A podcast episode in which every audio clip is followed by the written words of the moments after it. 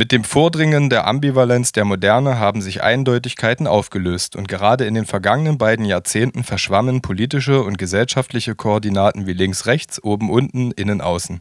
Dadurch taucht auch unter diesen Intellektuellen die Sehnsucht nach neuer Klarheit, nach Eindeutigkeiten und nach Identität auf.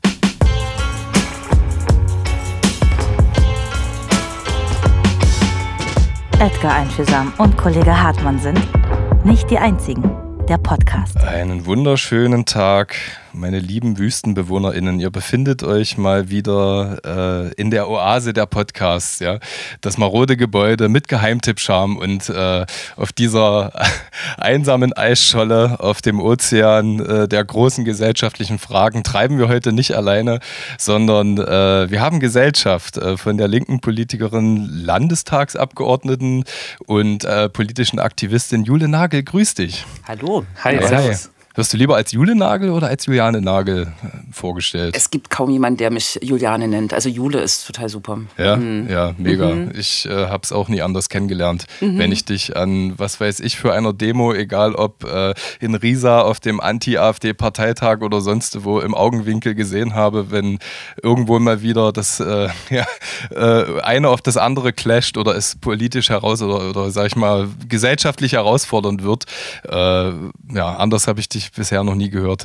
Das sagen alle Jule. Ja. Mhm. Ich glaube, ich habe auch schon einen Sticker in Leipzig gesehen, wo mhm. dein Name draufsteht. Aber was genau steht da? Weißt Echt? du das? Äh, hast du das selber auf dem Schirm? Wir haben gestern darüber diskutiert. Es gab diesen einen Sticker, ähm, ich glaube, oh Gott, Bambule. Irgendwas mit Bambule, ne? Wählt die Jule. Ne? Und dann ja. gab es damals einen großen äh, Artikel in der Leipziger Volkszeitung und da wurde das Wort Bambule interpretiert. So, oh. Was es denn jetzt bedeutet, ob es ein Gewaltaufruf ist oder nicht. Und ist es ja eigentlich nicht. Nee. Ist so ein bisschen Lärm machen, ne? Ja, ja. Lärm ja. machen. Ich finde, mhm. das ist äh, wie der Unterschied zwischen Prügeln und Raufen.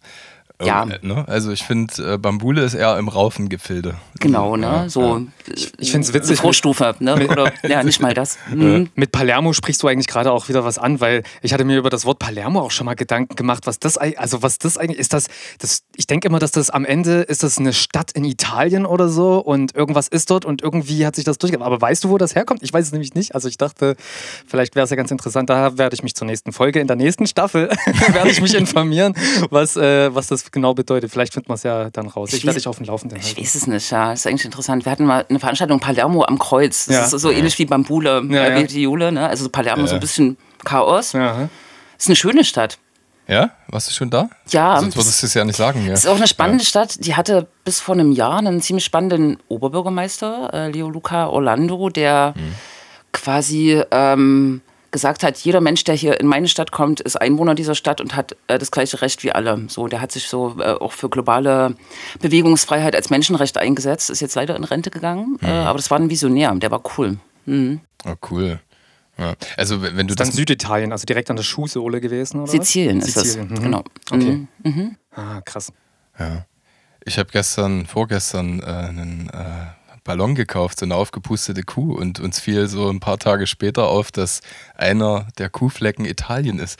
Mhm. mit Absicht? Der, das haben wir uns gef auch gefragt, weil der Rest ist nicht eindeutig. Also es deutet sich so ein bisschen äh, Amerika an mhm. oder so, aber es ist auf jeden Fall, wenn dann eine sehr anachronistische an Anordnung vielleicht die Kontinente, wie sie in was weiß ich, wie viele tausend Jahren sind oder so. Wenn das Klima das überformt hat, oder dann genau. ist Italien noch erkennbar? Nee. Hm, ich glaube nicht. Dann gibt es auch Sizilien ich glaub, nicht so Die Iberische Halbinsel und alles ist ja das Erste, was irgendwie ja. überschwappt wird. Ja, ja. genau. Ja, das mhm. stimmt. Aber mit Palermo ist interessant. Ich bin auch so sensibel geworden, was Sprache angeht, seitdem ich die letzten Jahre gelernt habe, dass ähm, Selbstverständlichkeiten innerhalb meines Sprachgebrauches irgendwie immer Verletzlichkeiten implizieren in Richtungen, die ich vorher nicht kannte und wusste. Ähm, hast, hast du das auch manchmal, dass gerade bei Unsicherheiten von Etymologien, was Wörter betrifft, ja, nicht, dass ich, dass ich da jemanden verletze oder so, gerade jetzt mit Palermo zum Beispiel. Ich, ich habe jetzt schon wieder nachgedacht, verletze ich jetzt irgendwen, wenn ich das so selbstverständlich gebrauche? Und, äh, oder denkst du, dass wir da übersensibilisiert sind inzwischen? In, in, in unserer Sprache. Naja, man achtet schon drauf. Also es gibt, glaube ich, eine sinnvolle Sprachdiskussion inzwischen, wenn es um, naja, wie soll man das jetzt sagen, Wörter geht, die man einfach nicht mehr nutzt. Es gibt ja zum Beispiel, gibt es, glaube ich, in Riesa, das ist eine Stadt in Sachsen, äh, mhm. eine Debatte um die sogenannte Mohrenapotheke. Mhm. Weiß nicht, ob du jetzt in die. Richtung willst. Genau. Sowas ist ja eindeutig, ja. ja genau. Also Oder Radebeul. Und, aber nee, aber die ja. Stadtgesellschaft wehrt sich dagegen, ähm, ja. das äh, zu ändern ne? und, und empfindet das schon so als Sprachpolizeipolitik, aber schau, man darf das auch nicht verordnen. Man muss da irgendwie einen Prozess machen und äh, alle mitnehmen ne? und äh, Verständnis wecken, warum man das Wort vielleicht nicht mehr nutzt. So, ja, ja. Total. Es gibt das Gasthof zum Moor in Halle, das ist direkt an der Moritzburg ja. zum Beispiel. Also da ist es ja relativ eindeutig, aber es ist zum Beispiel bei solchen Wörtern wie zum Beispiel Mauscheln, äh, kommt auch aus dem Jüdischen und das ist eigentlich, was habe ich vor kurzem gelernt, etwas, mhm. äh, was abfällig über, über Juden damals äh, benutzt wurde, schon vor hunderten von Jahren. Ja. Äh, und ja, und ich glaube, also ich rede gar nicht so über die Leute, über die Basics, das N-Wort, das Z-Wort und Co. Da mhm, bin ich schon mhm. irgendwie in Bubbles, die sich da sehr einig sind. Ich habe bloß überlegt, ob ich, äh, ob ich oder wir halt manchmal so übersensibilisiert sind, ja. Was, äh, weil wer kann schon sagen, wo unsere gesamte Sprache herkommt? Da müsstest du dich ja fast mit jedem Terminus irgendwie kritisch auseinandersetzen, ja. Hast du recht, ja. Mhm. Vielleicht darf man teilweise aber auch nicht zu vorsichtig sein, wer mhm. meine, äh, ähm, und nicht so viel Angst haben. Also ich glaube, so Menschen, die das irgendwie wissen, können dann auch solidarisch mit einem umgehen und sagen, ja. ey, ist nicht mehr so, ne? Voll. Ich weiß nicht, ob ihr das, äh, also vielleicht auch eher das Z- und N-Wort, ähm, aber mhm. das Wort Hexen, so, oder das ist ja auch, ähm, inzwischen wird das kritisch gelesen, ne? weil ja. Hexen waren so, äh, ähm, weiß nicht, Frauen, die besonders verfolgt waren und an Pranger gestellt äh, wurden, weil sie halt anders gelebt haben oder Dinge gemacht haben. Ja. Und das soll man wohl auch nicht mehr nutzen, aber ich nutze es auch aus Versehen manchmal noch irgendwie in irgendwelchen ja. Kontexten. Ne? Da kommen wir auch wieder direkt zu Tom zurück, weil die hat nämlich, als sie bei uns zu Gast war vor ein paar Folgen, hat sie uns nämlich erklärt, wo die Hexen oder die Darstellung der Hexen eigentlich herkommen, weil das sind nämlich mal die Bierbräuerinnen gewesen. Die haben eigentlich Aha. mal Bier gebraut, bevor das die Männer aus der Kirche, die ganzen Mönche an sich gerissen haben. Und diese spitzen Hüte, die quasi Hexen aufhaben, äh, sind eigentlich Bierbrauerinnen äh, Uniform gewesen. Das ist spannend. Die hat man an diesen Spitzhüten von weitem schon erkannt, ja, auf Volksfesten ja. zum Beispiel. Aber da kenne ich auch Leute, die sauer sind. Ich habe einen Freund, der ist äh, Palliativmediziner, der ist sehr über die äh, Konnotation von Euthanasie aus dem Nationalsozialismus raus, äh, ja, sag ich mal, sauer, weil das eigentlich äh, ein Zweig der Palliativmedizin äh, äh, ähm, ist ne? an mhm. der Stelle. Und jetzt denkt halt wirklich jeder an äh, Drittes Reich, wenn er das Wort hört. Mhm. Also was ich damit sagen will, ich glaube, das kommt immer auf die Konnotation an, was man weiß und was man nicht weiß. Irgendwie. Ist es nicht auch so mit der Beleidigung des Idiotes so, dass das auch was ist, was man eigentlich nicht mehr benutzen sollte, weil es eigentlich auch aus dem Dritten Reich kommt? Mhm. Ich glaub, das nee, ja, naja, das wurde damals abfällig für Menschen mit äh, psychischen Erkrankungen genutzt, mhm. ja, genau. Mhm, stimmt. Von daher, also vielleicht kommt es auch mal auf das Habitat an, wo man sich so bewegt. Also ich würde vielleicht äh, als Sozialberufler in, einer, in, einem Wohnheim für psychisch Kranke, also ich würde dann meine Klienten nicht Idiot nennen. Äh, mhm. vielleicht eher so, ne? Ja. Äh, da finde ich eigentlich so Schwachsinnige, finde ich eigentlich in, in, der Bedeutung halt auch krass, weil das bedeutet ja mhm. auch, dass irgendjemand halt äh, nicht, was weiß ich, nicht richtig sehen, nicht richtig hören oder sonst irgendwas kann. Und äh, also wenn du einen Schwachsinn hast quasi und dann bist du ein Schwachsinniger, das finde ich auch absurd, unangenehm, wenn man sich das mal vor Augen führt, was dieses Wort denn eigentlich genau aussagt irgendwie. Also das hm. Ja, da läuft es mir auch schauerlich den Rücken runter. Und das ähm, mit Mohren, mit Mohrenapotheke und sowas äh, gibt es auch in Nürnberg. Ich glaube, es gibt in, in Österreich, gibt es, glaube ich, auch ein Mohrenbräu, wo es auch schon mal eine linke Initiative gab, wo sich äh, die, die, die, diese, die, diese Brauerei dagegen gesperrt hatte, das äh, Logo zu ändern, weil da ist natürlich auch ganz stereotypisch natürlich eine schwarze Person abgebildet, mit mhm. allem, wie man sich es vorstellt. Und äh, die, die wollten das nicht ändern, weil die haben gesagt, ja, hier Tradition, bla.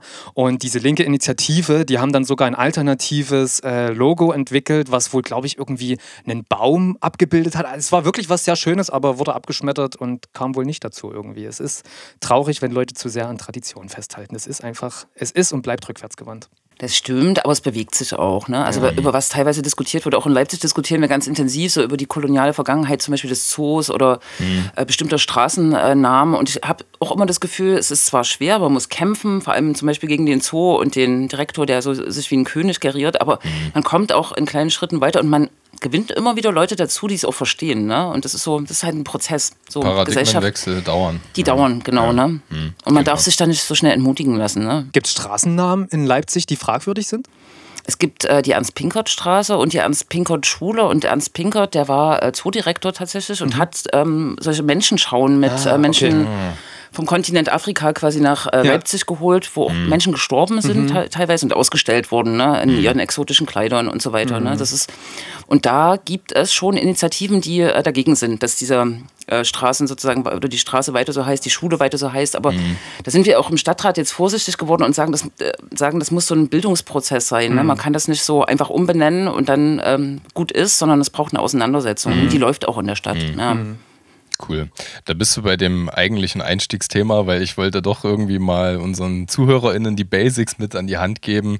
Äh, du bist sowohl, korrigiere mich immer, wenn ich irgendwas Falsches gesagt habe, mhm. äh, lokal und Landespolitikerin. Ne? Äh, für die Linke schon sehr lange mit Leipzig sehr eng verwoben, hast in Leipzig auch Politikwissenschaften studiert und bist eben, äh, also machst es dir nicht, da nicht gemütlich mit dem Kaffee irgendwie auf der Landtagtribüne, sondern bist eben super eng verwoben äh, mit äh, dem Leipziger Süden, mit Leipzig allgemein, äh, hast das Linksnet mit äh, gegründet und ähm, man sieht und nimmt dich halt, du hast es gerade selber gesagt, von bei Namensdiskussionen bis hin zu irgendwelchen Neuberechnungen von Lautstärkepegeln auf der Wolfgang-Heinze-Straße äh, nimmt, man dich, nimmt man dich überall wahr. Und äh, wir machen einen eiskalten Einstieg an die Gretchenfrage.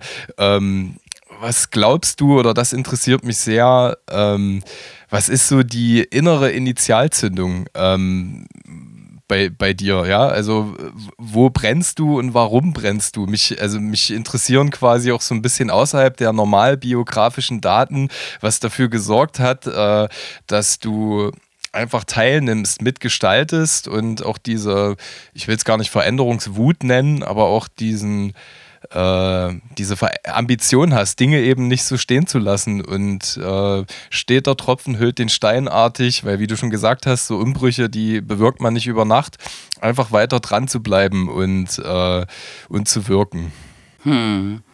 Sehr große Frage. Ja, das, das tut war, mir sehr leid. nee, war auch so schön, äh, ja, emotional ja. vorgetragen. Mhm.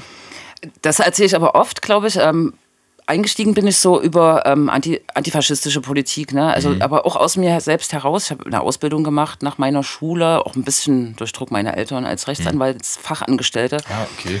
Und habe mich dann aber wiedergefunden in so einer totalen Frustration. Das war einfach, oh, keine Ahnung, kennt ihr vielleicht auch mhm. aus Teillebenswegen. Es war einfach äh, öde und äh, hat einen so ausgehöhlt. Ne? Und dann bin ich irgendwann zur PDS, hieß die Partei damals, gegangen. Mhm. Ähm, und das hatte aber auch den Background, ähm, so dass, äh, dass ich fa faschistische Organisierung schon seit meiner frühen Jugend, so kurz nach der Wende, ähm, beobachtet habe und dass mich das wirklich auch bewegt hat. Ne?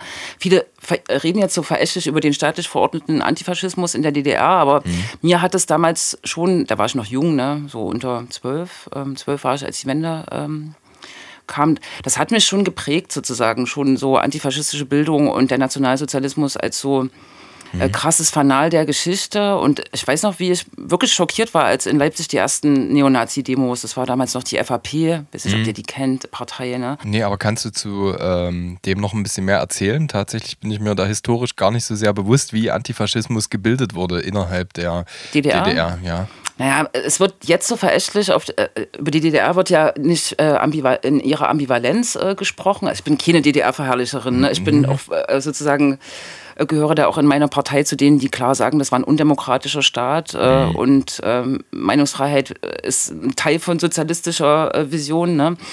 Aber es gab natürlich so eine Grundbildung, ne? Und äh, man musste in, ins äh, Konzentrationslager Buchenwald als Bildungsauftrag, was ich eigentlich auch richtig finde, mhm. ne? Aber es gab ist sozusagen mit der Schule bis zum Alter sozusagen der Antifaschismus ähm, als ähm, Glaubenssatz sozusagen mitgegeben äh, worden.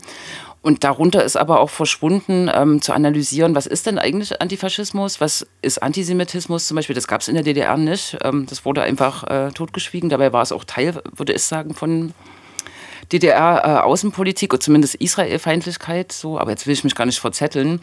Und es gab auch Neonazismus in der DDR. Also es gab einfach auch Rassismus äh, und ähm, ja, Demokratiefeindlichkeit und das wurde einfach unter den Teppich gekehrt, weil die DDR natürlich ein antifaschistischer Staat war nach außen. Mhm. Ne? Also und ist es eher, entschuldige, ähm, eine Art Instrumentalisierung gewesen ähm, zu, zu eigenen Zwecken? Kann man sagen. Ne? es war ähnlich der Entnazifizierung der Ukraine, mal Hardliner-mäßig gesprochen? Oder, oder bin ich da schon wieder zu? Ja, also ja? so kann man es eigentlich, also die große Verbundenheit auch mit äh, der Sowjetunion, ne, die, ähm, das Bewusstsein, dass man ähm, das gilt für die Sowjetunion sozusagen Befreier ähm, vom Faschismus war, hat auch überlagert sozusagen, ähm, dass es natürlich auch in der Gesellschaft immer ausgrenzende Denkweisen gibt, die, die durfte es einfach nicht geben, weil der Staat antifaschistisch war per Definition. Ne? Und das war aber einfach nur eine plakative Anheftung, würde ich sagen, am Ende. Und das war nicht mehr viel wert. So, ne? Und diese kritische Diskussion rückblickend auf die DDR, die wird heute geführt, aber auch teilweise undifferenziert geführt, ne? weil an meinem Beispiel kann ich ja sagen, mich hat das schon sensibilisiert und auch gebildet ne? und hat mir was mitgegeben, so als diese Nazi-Struktur, die du gerade eben gesagt hattest, wie hieß die? F. FAP. Äh, ist das eine Partei gewesen? Oder das eine ist eine Partei gewesen, die ja. Ah. aber aus dem Westen kam. Und mhm. natürlich war es nach der Wende so, dass äh, Nazi-Parteien hier massiv sozusagen aufgelaufen sind und, und auch andocken konnten. Ne? Mhm. Ne? Und das hat ja gezeigt, dass der Antifaschismus als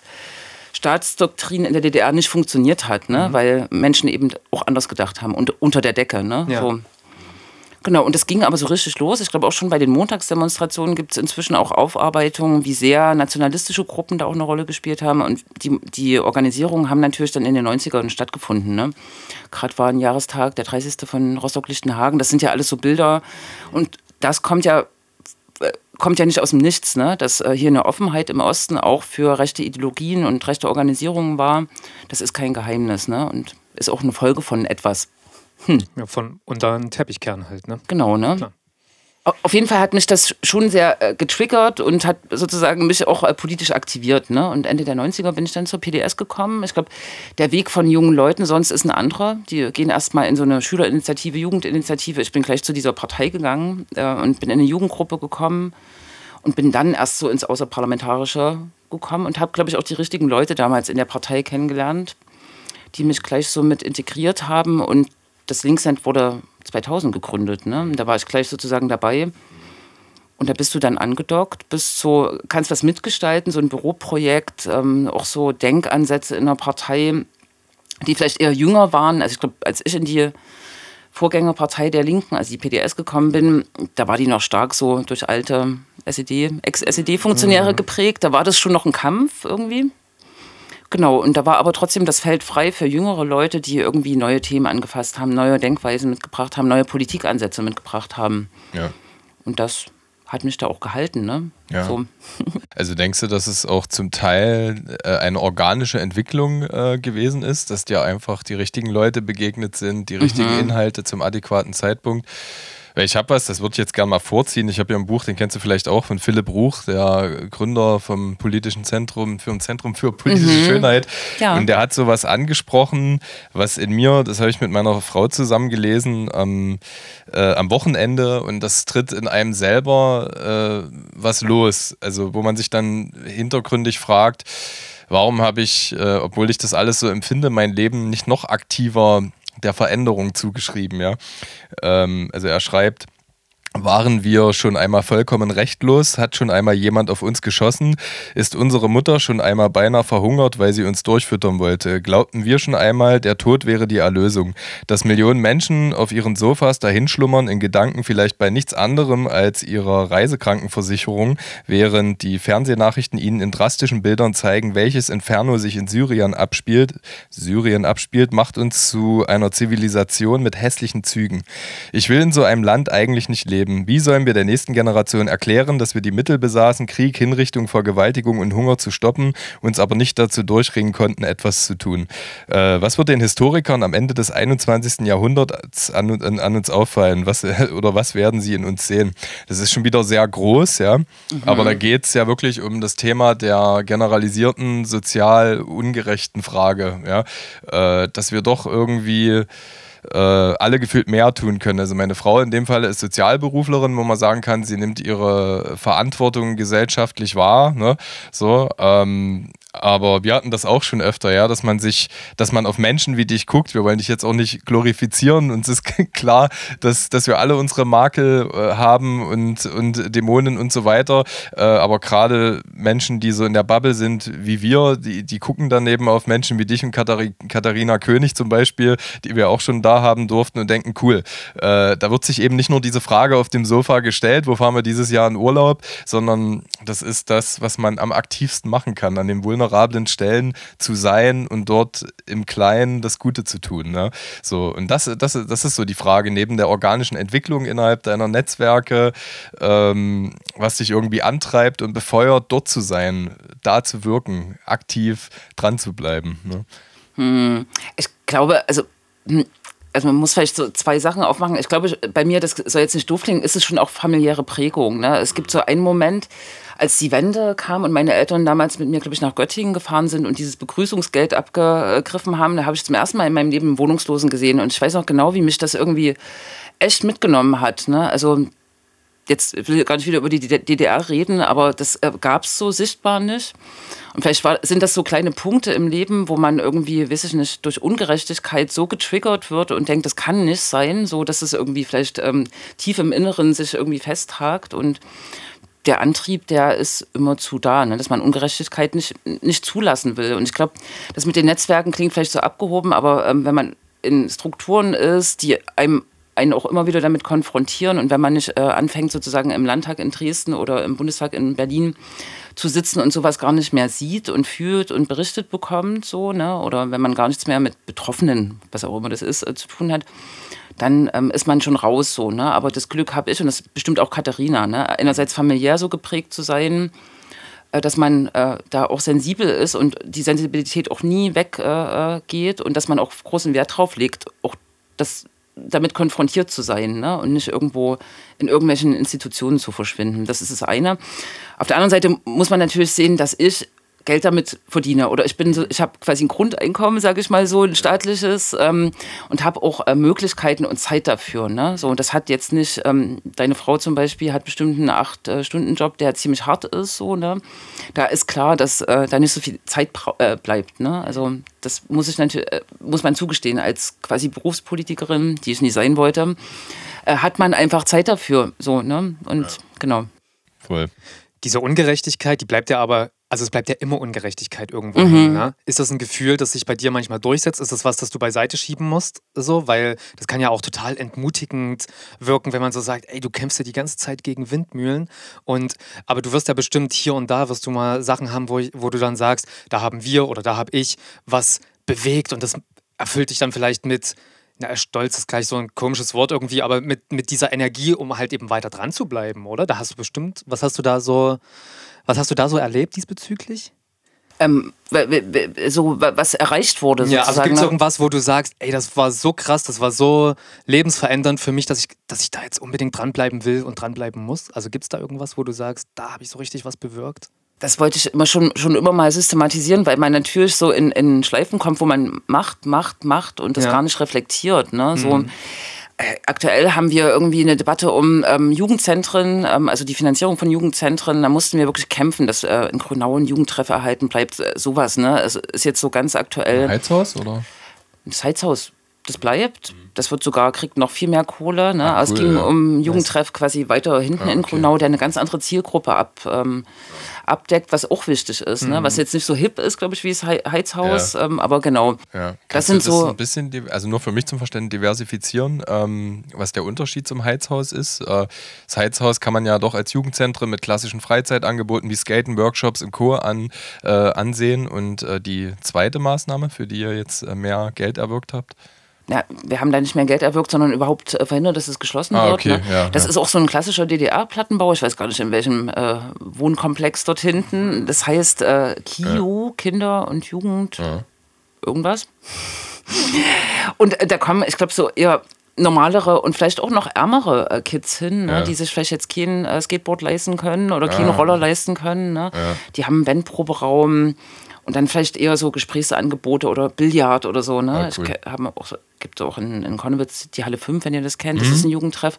Die haben, glaube ich, auch eine Klientel äh, oder äh, eine Zielgruppe, die ist so sonst unsichtbar. Ne? Also schon eher so ärmere Kinder und Jugendliche, äh, die eher so, weiß ich nicht, Okay. normalere Sachen machen, so, ne? Ja. Wie auch Brettspiele oder so, so Ja. Zeug, ne? So, das ist, mh, Ja. und das ist ein wichtiger Anlaufpunkt, ne? Und wichtige Okay. soziale Punkte, ne?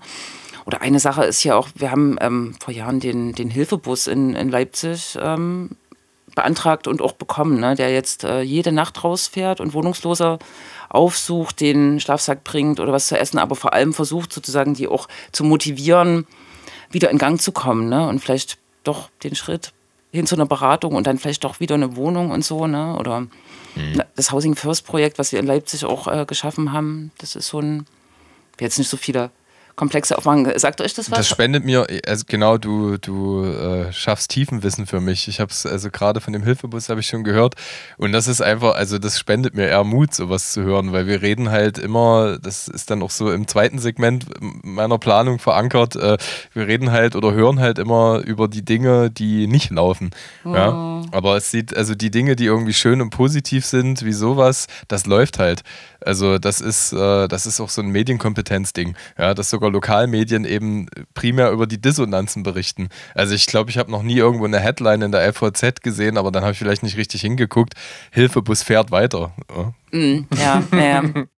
Aber muss man sich, also muss man bangen darum, dass der tatsächlich weiterfahren darf? Also bloß weil er jetzt einmal beantragt ist, in Anführungsstrichen, bedeutet das, äh, dass der dann immer fahren kann oder kann es irgendwann zu einem Punkt kommen, wo er sagt, nee, da wird jetzt kein Geld mehr für ausgegeben? Das kann passieren, alle zwei Jahre. Alles immer wieder neu erkämpft werden, habe ich den Eindruck, Genau, oder? ne? Also wir haben alle zwei Jahre sowohl im Stadtrat als auch im Landtag äh, Haushaltsverhandlungen. Es gibt jetzt immer diese Doppelhaushalte. Das ist, war umstritten, aber ich glaube, das ist so mehr Planungssicherheit. Aber klar, wir warten eigentlich, also seit Corona ähm, und jetzt Krieg und Inflation wird immer diskutiert, wann kommt denn eigentlich die große Kürzungswelle, ne? wo ähm, die vielen Hilfszahlungen Zahlungen und so wieder eingespielt werden vom Staat, ne, eingespielt in Anführungsstrichen, ne, so, wo es einfach gekürzt wird. Aber wir, wir waren noch nicht in der Situation jetzt, aber faktisch müssen wir Klopfen auf Holz, ne? alle zwei Jahre kämpfen. Ne? Und wenn jetzt ein großer Einbruch kommt, jetzt ist schon wieder hier so Bankenkrise im, im Werden, ne? irgendwie habe ich gehört oder gelesen. Also wenn irgendwie ja die Staatsfinanzen nicht hinhauen, ne, wo wird es dann genommen bei den sozialen oder Jugendleistungen? Ne? Das ist eigentlich so eine klassische Erfahrung. Und das sind aber die kleinen Erfolge. Ne? Bei den großen Rädern, ähm, Hartz IV, ähm, gut, Mindestlohn gibt's, ne? Das ähm, ist, also, aber an den ganz großen Rädern, äh, Vermögenssteuer, ne? das äh, reicht ja endlich mal ordentlich auch äh, ins Gemeinwesen einzahlen. Da haben wir natürlich keine Erfolge errungen. Ne? Mit Mindestlohn kann man sagen, da hat die Linke ordentlich mit gekämpft, dass es den überhaupt mal gab, aber da ist, glaube ich, die Position meiner Partei relativ schwach und die Bewegung so aus der Gesellschaft heraus, die für Gerechtigkeit kämpft, die ist auch recht schwach, finde ich. Ne? So. Komischerweise, ne? Man hat immer das, das Gefühl, dass, äh, also immer, wenn ich das so sehe, der, der, da der Grundtenor, also die Mitte, ist ja aus meiner Sicht heraus eher so nach rechts gerutscht, was ja dann auch immer so bedeutet, dass, dass also du, du musst dir selber halt eben dein Brot erarbeiten. Gibt es denn nicht auch so einen Nazi-Spruch, so wer nicht, wer nicht arbeitet, der kriegt halt nichts zu essen mäßig so? Genau. Und ich glaube, das ist auch bei ganz vielen in die, also in den Köpfen drin, so als kapitalistische Struktur, glaube ich das. Also warum sollte man irgendwem irgendwas schenken? Mir wird auch nichts geschenkt, mehr, mehr, mehr. Das ist dann so diese Meckerkultur so. Und äh, ich, ich finde das fürchterlich, weil die Leute sich dann ja mit Mindestlohn oder bedingungsloses Grundeinkommen, was ja dann vermutlich, was ja noch Lichtjahre wa- weiter so ist, ne? Ähm, da geht es ja dann halt weiter. Aber ey, wir reden hier von einem Mindestlohn und das finde ich halt eben schon absurd. So die, ja.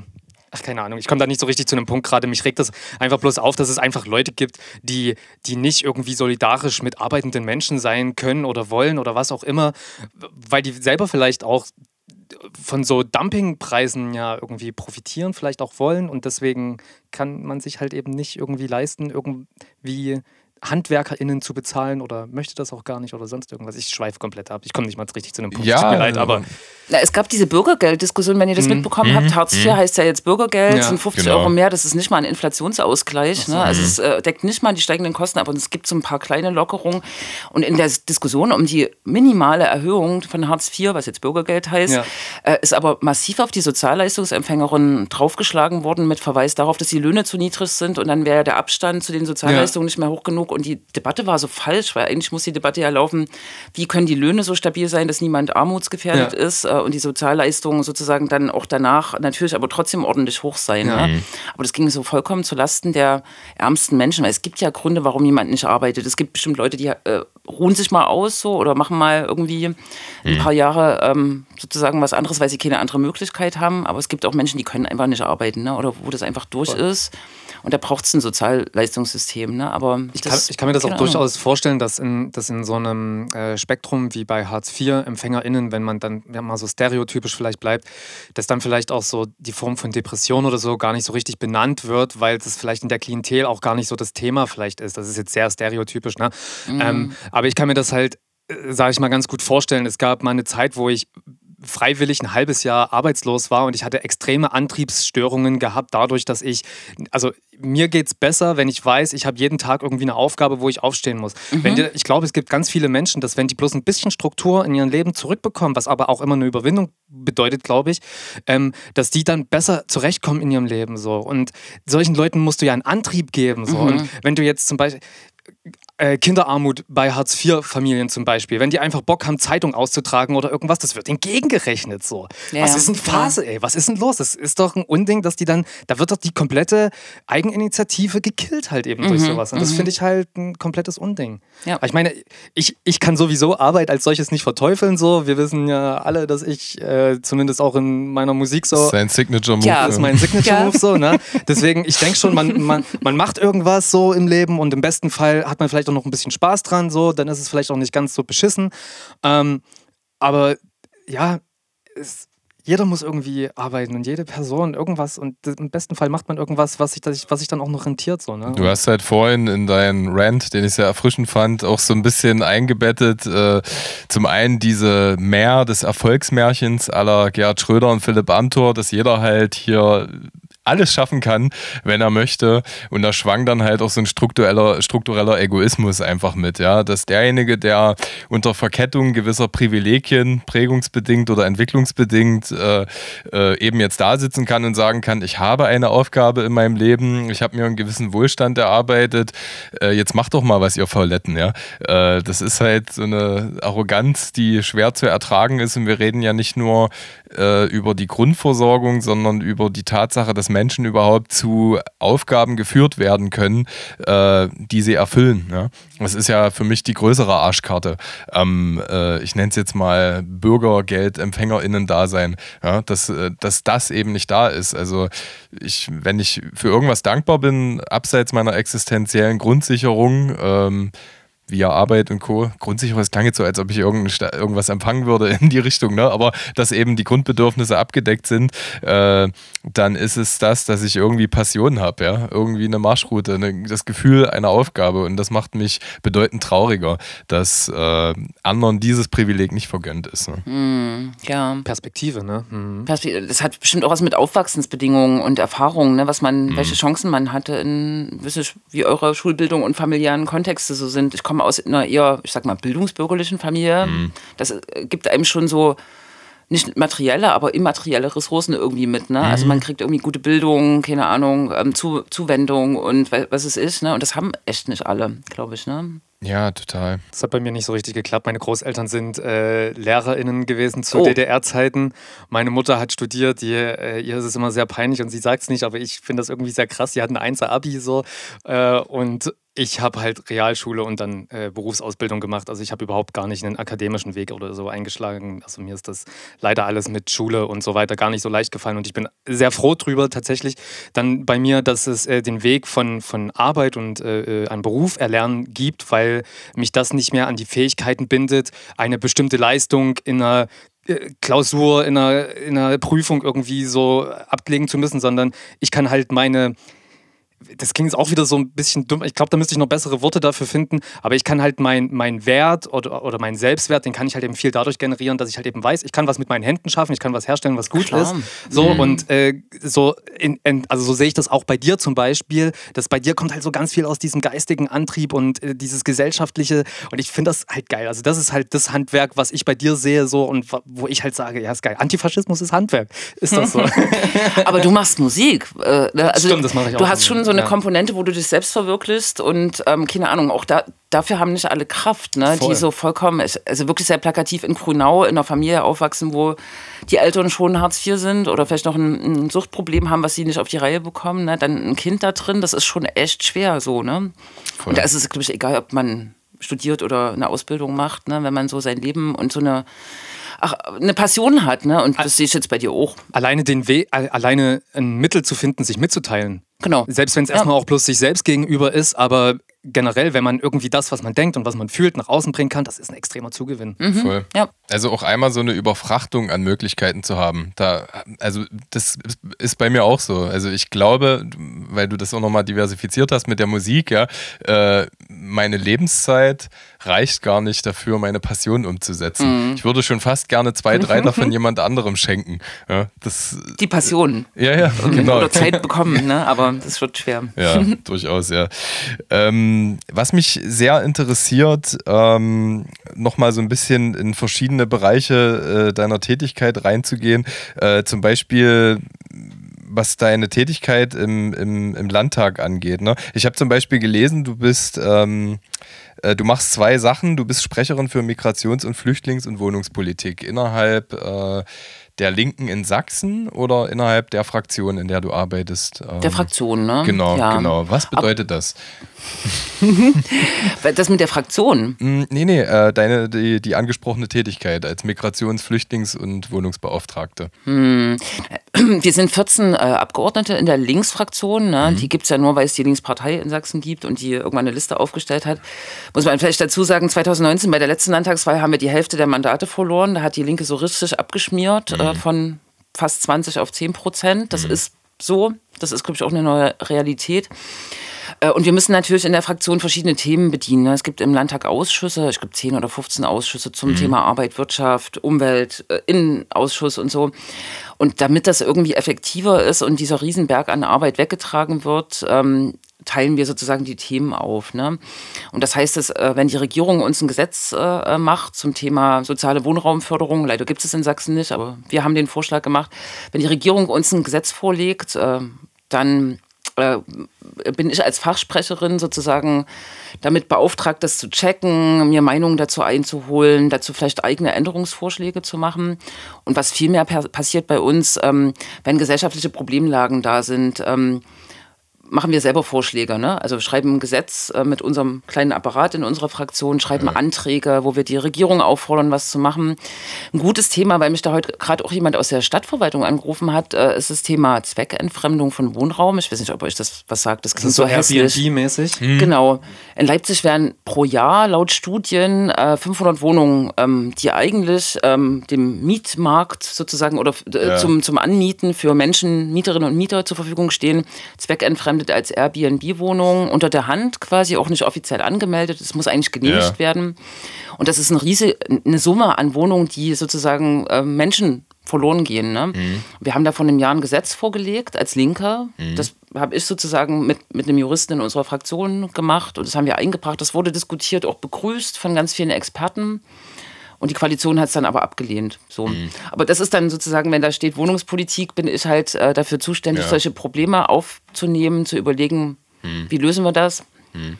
Und die Debatte dann zu verfolgen. Ne? Genau, so. ja. Mhm. Und das hat auch Authentizität meines Erachtens, weil man sieht ja auch, wer deinen Instagram-Account als Einsprachrohr äh, verfolgt, dass du auch an den kleinen Mikrothematiken dran bist, wo das wirklich passiert. Ja, also man sieht ja, dass du dann äh, entweder anhand von Einzelschicksalen oder auch kleinen äh, äh kommunalen Entwicklungen in die Richtung irgendwie immer zur richtigen Zeit am richtigen Ort bist. Ja, und man hat gerade im Kontext der Wohnraumentwicklung das Gefühl, oh, das geht so krass gegen das Grundrecht, das schreibst du ja auch in deinen Texten, ja, wo man sich auch wieder ganz nach dem äh, äh, im vorgelesenen Zitat beschriebenen Narrativ fragt, wie geht das? Wie kann das passieren, dass wir, weil das geht hart eigentlich gegen das Grundrecht, was hier gerade passiert, ne? Also der, ich weiß gar nicht, wer es war, es gibt da so, eine, so ein Konglomerat aus äh, äh, Städteentwicklung und der Sprecher dazu, das habe ich bei der Tagesschau irgendwie gesehen, hat heute gesagt, er rät den Leuten, diesem Wohnungsmangel in den Großstädten zu begegnen, indem sie sie aufs Land ziehen. Mhm. Ähm, Habe ich, hab ich vorhin. Das ist äh, tolle, tolle Empfehlung, ne? Oder? Ja, mhm. genau. Ja. Und äh, wo man sich so fragt, oh, das ist so eine äh, kapitalistische Lawine, die einfach unaufhaltbar wirkt. Also wenn ich jetzt höre zum Beispiel, es gibt keine Wohnraumförderung in, in Sachsen zum Beispiel. Ist es das einzige Bundesland, wo, wo das so ist? Nee, es gibt schon Wohnraumförderung, ja. aber die läuft so über Förderrichtlinien und da, ja. das ist bei Förderrichtlinien, das ist so wie vorhin mit dem Hilfebus, ne? Also das ja. ist immer sozusagen an Haushalts, ähm, an den politischen Willen, wollen wir das gerade oder nicht, äh, mhm. gebunden. Wenn du aber ein Gesetz hättest, das ist dann halt so die Finesse vielleicht in der Politik. Wenn du ein Gesetz hast, gibt es einen, gibt's einen Rechtsanspruch. Das ist eine Verpflichtung. Mhm. Ne? Und so ein Gesetz wollen die in Sachsen nicht. Die machen das halt über Förderrichtlinien. Kann aber auch sein, in zwei Jahren gibt es kein, keine Wohnraumförderung mehr, ne? weil ja. im Haushalt nichts steht. Ist das Lobbyismus oder eine starke Interessengemeinschaft im Hintergrund? Weil ich denke eben an solche ja. Gesetze wie keine Ahnung, 1997 war es noch kein, war es kein Delikt, seine Frau innerhalb der Ehe äh, mhm. zu vergewaltigen oder etwas anzutun, ja, äh, körperlicher Natur oder zum Beispiel, dass erst seit we sehr wenigen Jahren gleichgeschlechtliche Ehen erlaubt sind, was einem so natürlich vorkommt aus mhm. heutiger Sicht. Aber wir wissen gerade, wenn man auf die Weltkarte schaut, dass liberale oder humanistische Entwicklungen leider nur temporäre Privilegien auch sein können. Äh, aber gem gemessen an dieser ähm, naturgemäßen Richtigkeit, die man empfindet, wenn solche Gesetze verabschiedet werden, ist das alles überholt und wir befinden uns eigentlich so fünf, sechs, sieben Jahre bevor so ein Gesetz bundesweit verabschiedet wird, ja, dass eben gesagt wird, oh Gott, ey, du kannst die Leute, du kannst die Leute ja hier nicht gewähren und machen lassen oder glaubst du, dass wir da in eine große Hoffnungslosigkeit segeln? Ne? Also siehst du da, du bist tief dran oder drin, hm. äh, Potenzial für, für einen guten Umbruch? Das kommt drauf an, wo, ne? was du jetzt mhm. beschrieben hast, diese liberalen Entwicklungen, also diese ich mein, lebensweltlichen Ent Entwicklungen, ne? so ähm, Homosexualität oder weiß nicht, ob es da noch eine neue Transformation gibt, äh, auch Queerpolitik, das mhm. hält ja Einzug so in den Mainstream und das ist auch gut so, ne? dass ja. da Rechte sozusagen nicht verwehrt werden. Ja. Das betrifft aber ja eher so lebensweltliche Fragen oder das Recht mhm. auf Abtreibung und so, da kommen wir so Schritt für Schritt vorbei, äh, mhm. äh, voran. Ja. Und da gibt es so auch gesellschaftliche Bewegungen, die dann nicht locker lassen. Ne? Mhm. Und ich glaube, wenn, wenn die AfD jetzt nicht die Macht übernimmt äh, und sozusagen die kon äh, konservative Konterrevolution da nicht äh, mhm. total äh, riesig groß wird, dann sind wir da auf einem guten Pfad. Aber wenn wir über Wohnen reden oder ähm, Arbeit oder Wirtschaft sozusagen mehr einzuheben, hegen über die Vermögenssteuer, also über die materiellen Grundlagen unserer Gesellschaft, da wird es schwieriger, weil da ist sozusagen das kapitalistische Prinzip ist da äh, mhm. wirkungsmächtig. Ne? Also wenn ich ähm, Wohnraumförderung und äh, Wohnen als Grundrecht wirklich durchsetzen will, muss ich es eigentlich dem Markt entziehen. Ne? Das ist sozusagen kein kapitalistisches mhm. Gut, sondern muss eigentlich gemeinnützig, gemeinwohlorientiert irgendwie verwaltet und auch staatlich gefördert mhm. werden. Und das sehe ich nicht, solange wir hier so ein kapitalistisches Dogma mhm. haben, ist ja. das ein Kampf. Also habt es vielleicht verfolgt in Berlin, diese Debatte um Deutsche dieses Wohnen enteignen. Deutsche so, ne? Wohnen enteignen, die, mhm. äh, der Mietendeckel, ne, mit dem ja. die Mieten staatlich sozusagen festgelegt werden sollen. Das ist ja vom Bundesverfassungsgericht leider gekippt worden war das, sehr wirksam. Und es wird auch unterstellt, dass es so ein bisschen politisch motiviert war, weil da saß eben auch ein CDU-Mann ähm, als Richter mit dabei. Mhm. Aber es ist immer schwierig, ein Gericht zu schalten. Ne? Mhm.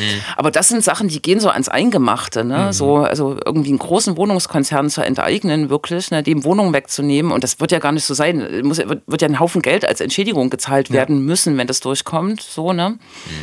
Aber da sehe ich weniger Veränderungspotenzial als bei diesen, ich sag mal, lebensweltlichen, wenn das das richtige Wort ist, ähm, wie, wie will ich leben mhm. fragen, ne? mit, find, mit meiner ein, Sexualität. Ja, und, mh, hm, ist ein ja. gutes Wort. Ich, ich bringe da auch sehr subjektiv Kontextualisierung, die sich für mich äh, zusammengehörig anfühlen, nämlich weil ich da einen politischen Fortschritt empfinde, der einfach nur naturgemäß ist, nämlich mhm. Diversität zu fördern und die Leute in ihrer genau. Lebensentscheidung äh, frei gewähren zu lassen. Ne? Und dann ist es für mich irgendwie Zeitzeit Zeichen der ja, der aktuellen Gegebenheiten. Das ist ganz natürlich. Und so hm. äh, empfindet oder fühlt es sich für mich so an, als ob es auch natürlich sein müsste, diese sozialen Ungerechtigkeiten und auch die Tatsache, dass Menschen in gewissen Branchen gar nicht die finanziellen Entwicklungsmöglichkeiten haben, ähm, ja, dass die eben auch genau das gleiche Anrecht auf eine schöne, isolierte Wohnung ohne irgendwelche Probleme mit äh, gesundheitsschädigenden Komponenten haben. Ne? So, das, deswegen hm. bringe ich das emotional in Einklang. Aber du hast recht, es sind eigentlich zwei ganz verschiedene Segmente. Mhm. Ähm, dann sind ja eigentlich der, der Neubau von äh, geflüchteten Unterkünften in Leipzig, das ist doch dann eigentlich genau dein Ressort, oder? oder ja. Ist, und Genau. das ist, geht ja zurzeit auch ganz schön ab, weil ja die ganzen Montagsmenschen da ganz schön am Mobilisieren sind und ganz schön leider auch Palermo machen auf unangenehme Art und Weise. Und selbst das, das Die machen Rom? Ja? ja, die wollen das gerade überhaupt. Ey, das ist wirklich, das ist wirklich, wirklich richtig. Ist hässlich. ätzend, ey. Das ist wirklich hässlich. Auch in ja. Leipzig, ne? was immer so als Hochburg sozusagen innerhalb von Sachsen, ja, muss man Ja. vielleicht immer wieder dran erinnern, im Landtag sitzen mir 38 AfDler gegenüber, wir sind 14, die äh, CDU sind 45, das sind auch fast alles Männer, ne? also jetzt ich will jetzt hier gar nicht so ein, äh, eine Linie, aber das hat so einfach so ein, das ist krass, ne? und die haben schon, auch in Umfragen sind die derzeit stärker als die CDU. Die AfD? die AfD, ne? Und Leipzig gilt ja immer so als Insel, äh, aber bei diesen äh, Asylunterkünften in Lindenthal, das ist so ein äh, Ortsteil nördlich in Leipzig, ist Nach so Gohlis, eingemeindet, ne? genau, Ja, nach Gohlis. Da geht es um 20 äh, Geflüchtete, die in ein Wohnhaus sollen, ne? Und der, der Ort steht äh, Kopf, ne? Und äh, da werden so viele rassistische Stereotype rausgehauen, da ist man wirklich erschrocken und denkt sich, Leute, habt ihr in der Schule nicht aufgepasst oder was ist da vermittelt worden, ne?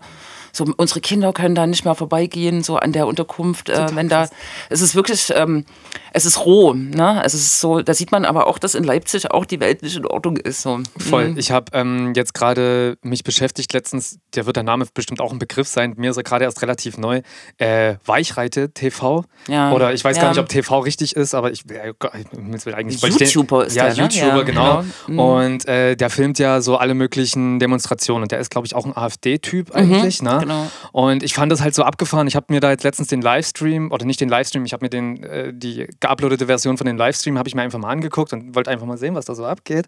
Wie sich so die Rechten gegenseitig beschimpfen, wo sich die einen nicht krass genug sind und so. Das finde ich schon, oh Gott, ist schon, oh Gott, oh Gott, das ist schon ziemlich albern mit anzusehen, wie die Leute da unterwegs sind. Was ja eigentlich auch in Anführungsstrichen normale Bürger, also die sehen ja alle ganz normal aus, die da ja, also, genau. ja, also viele, die dort sind, denkt man ja nicht, dass, warum, warum seid ihr dort? Warum Verstehe ich nicht. Egal, worauf ich hinaus wollte. Am Ende der Demonstration wurden, äh, wurde von der Polizei wurde jemand rausgefischt, die hier so Stirnlampen hatten und die GegendemonstrantInnen halt so geblendet hatten und so weiter. Und äh, dann wurden die halt eben mehrere Minuten in der Maßnahme festgehalten und in der Zeit hat er einen Typen interviewt, der irgendwie daran beteiligt war, diese Montagsdemonstration mit aufzubauen, der da irgendwie, weiß ich nicht, wer das war.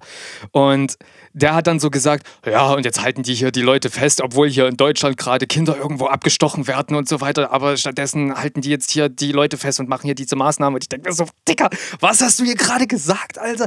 Wie äh, unglaublich, ey, wie weltfremd das ist. Das, da hat er. Ich, ich fand's fassungslos. Ich sag's manchmal so aus Spaß, wenn, so, wenn einem die Worte irgendwie fehlen, um das zu erklären, was sich dort gerade abspielt. Aber das ist ja so verbohrt in eine falsche Richtung, in, eine, in, in einen mir, mir bleiben wirklich die Worte weg dafür. Ich finde es unglaublich, dass. Das, deswegen habe ich mir diesen Typen auch mal angeguckt, weil ich mal wissen wollte, wie reden denn die Leute? Weil ich habe mit, mit, mit der Art von Mensch habe ich zum Glück in meinem Alltag ja so gut wie gar keinen Umgang. Und ich finde das enorm kräftezerrend, glaube ich, wenn man dann vor Ort ist, in den Stadtbezirksbeiräten zum Beispiel, und wenn dann BürgerInnen ankommen, ihr Anliegen vortragen oder wenn, dann, wenn die dann halt mobilisieren und dann stehen auf einmal 20, 30 oder was weiß ich, wie viele Leute stehen dann da und die sagen, die haben uns nicht gesagt und unser Geld, unsere Steuergelder.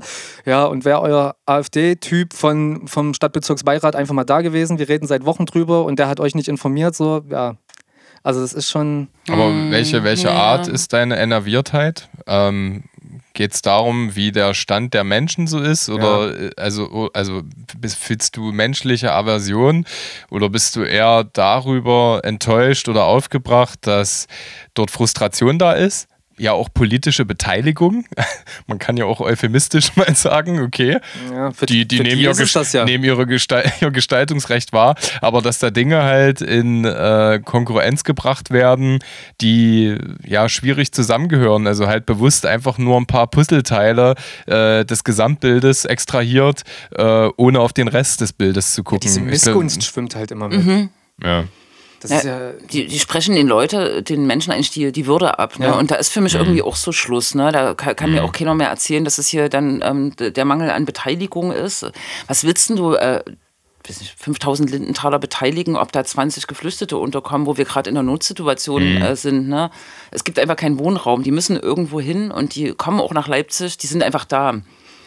Ich, äh, weiß nicht, ich bin da bei der Beteiligungsforderung so, ähm, das wird von denen so, wir wollen beteiligt werden und wir wollen mitentscheiden, aber die würden ja dagegen entscheiden. So, ne? Ich ja, voll. finde, da ist auch so eine Frage, ähm, da, da, muss mal entschieden werden. Ne? Mhm. So, und da ist aber wirklich die Verletzen einfach die Würde von anderen Menschen. Ne? Und das ist so, keine Ahnung, da habe ich, hm, bin ich auch nicht ja. mehr so offen. Aber wenn du mhm. sagst, so, du hast dir das mal angeguckt, ich gucke mir diese Montagsdemos ja öfter mal an. Mhm. Ich denke, die stehen auch so ein bisschen für die Transformation so dieses äh, äh, politischen Denkens, also wie das rechte Denken, also wie weit das in der Gesellschaft so verankert ist oder was das für Leute jetzt so in ihren Köpfen tragen, das repräsentieren die ja. Es sind keine Faschos mit Bomberjacken mehr ja. oder so. Mhm. Das sind einfach ganz normale, mittelalte, alte Menschen. Ne? So junge sind es wenig.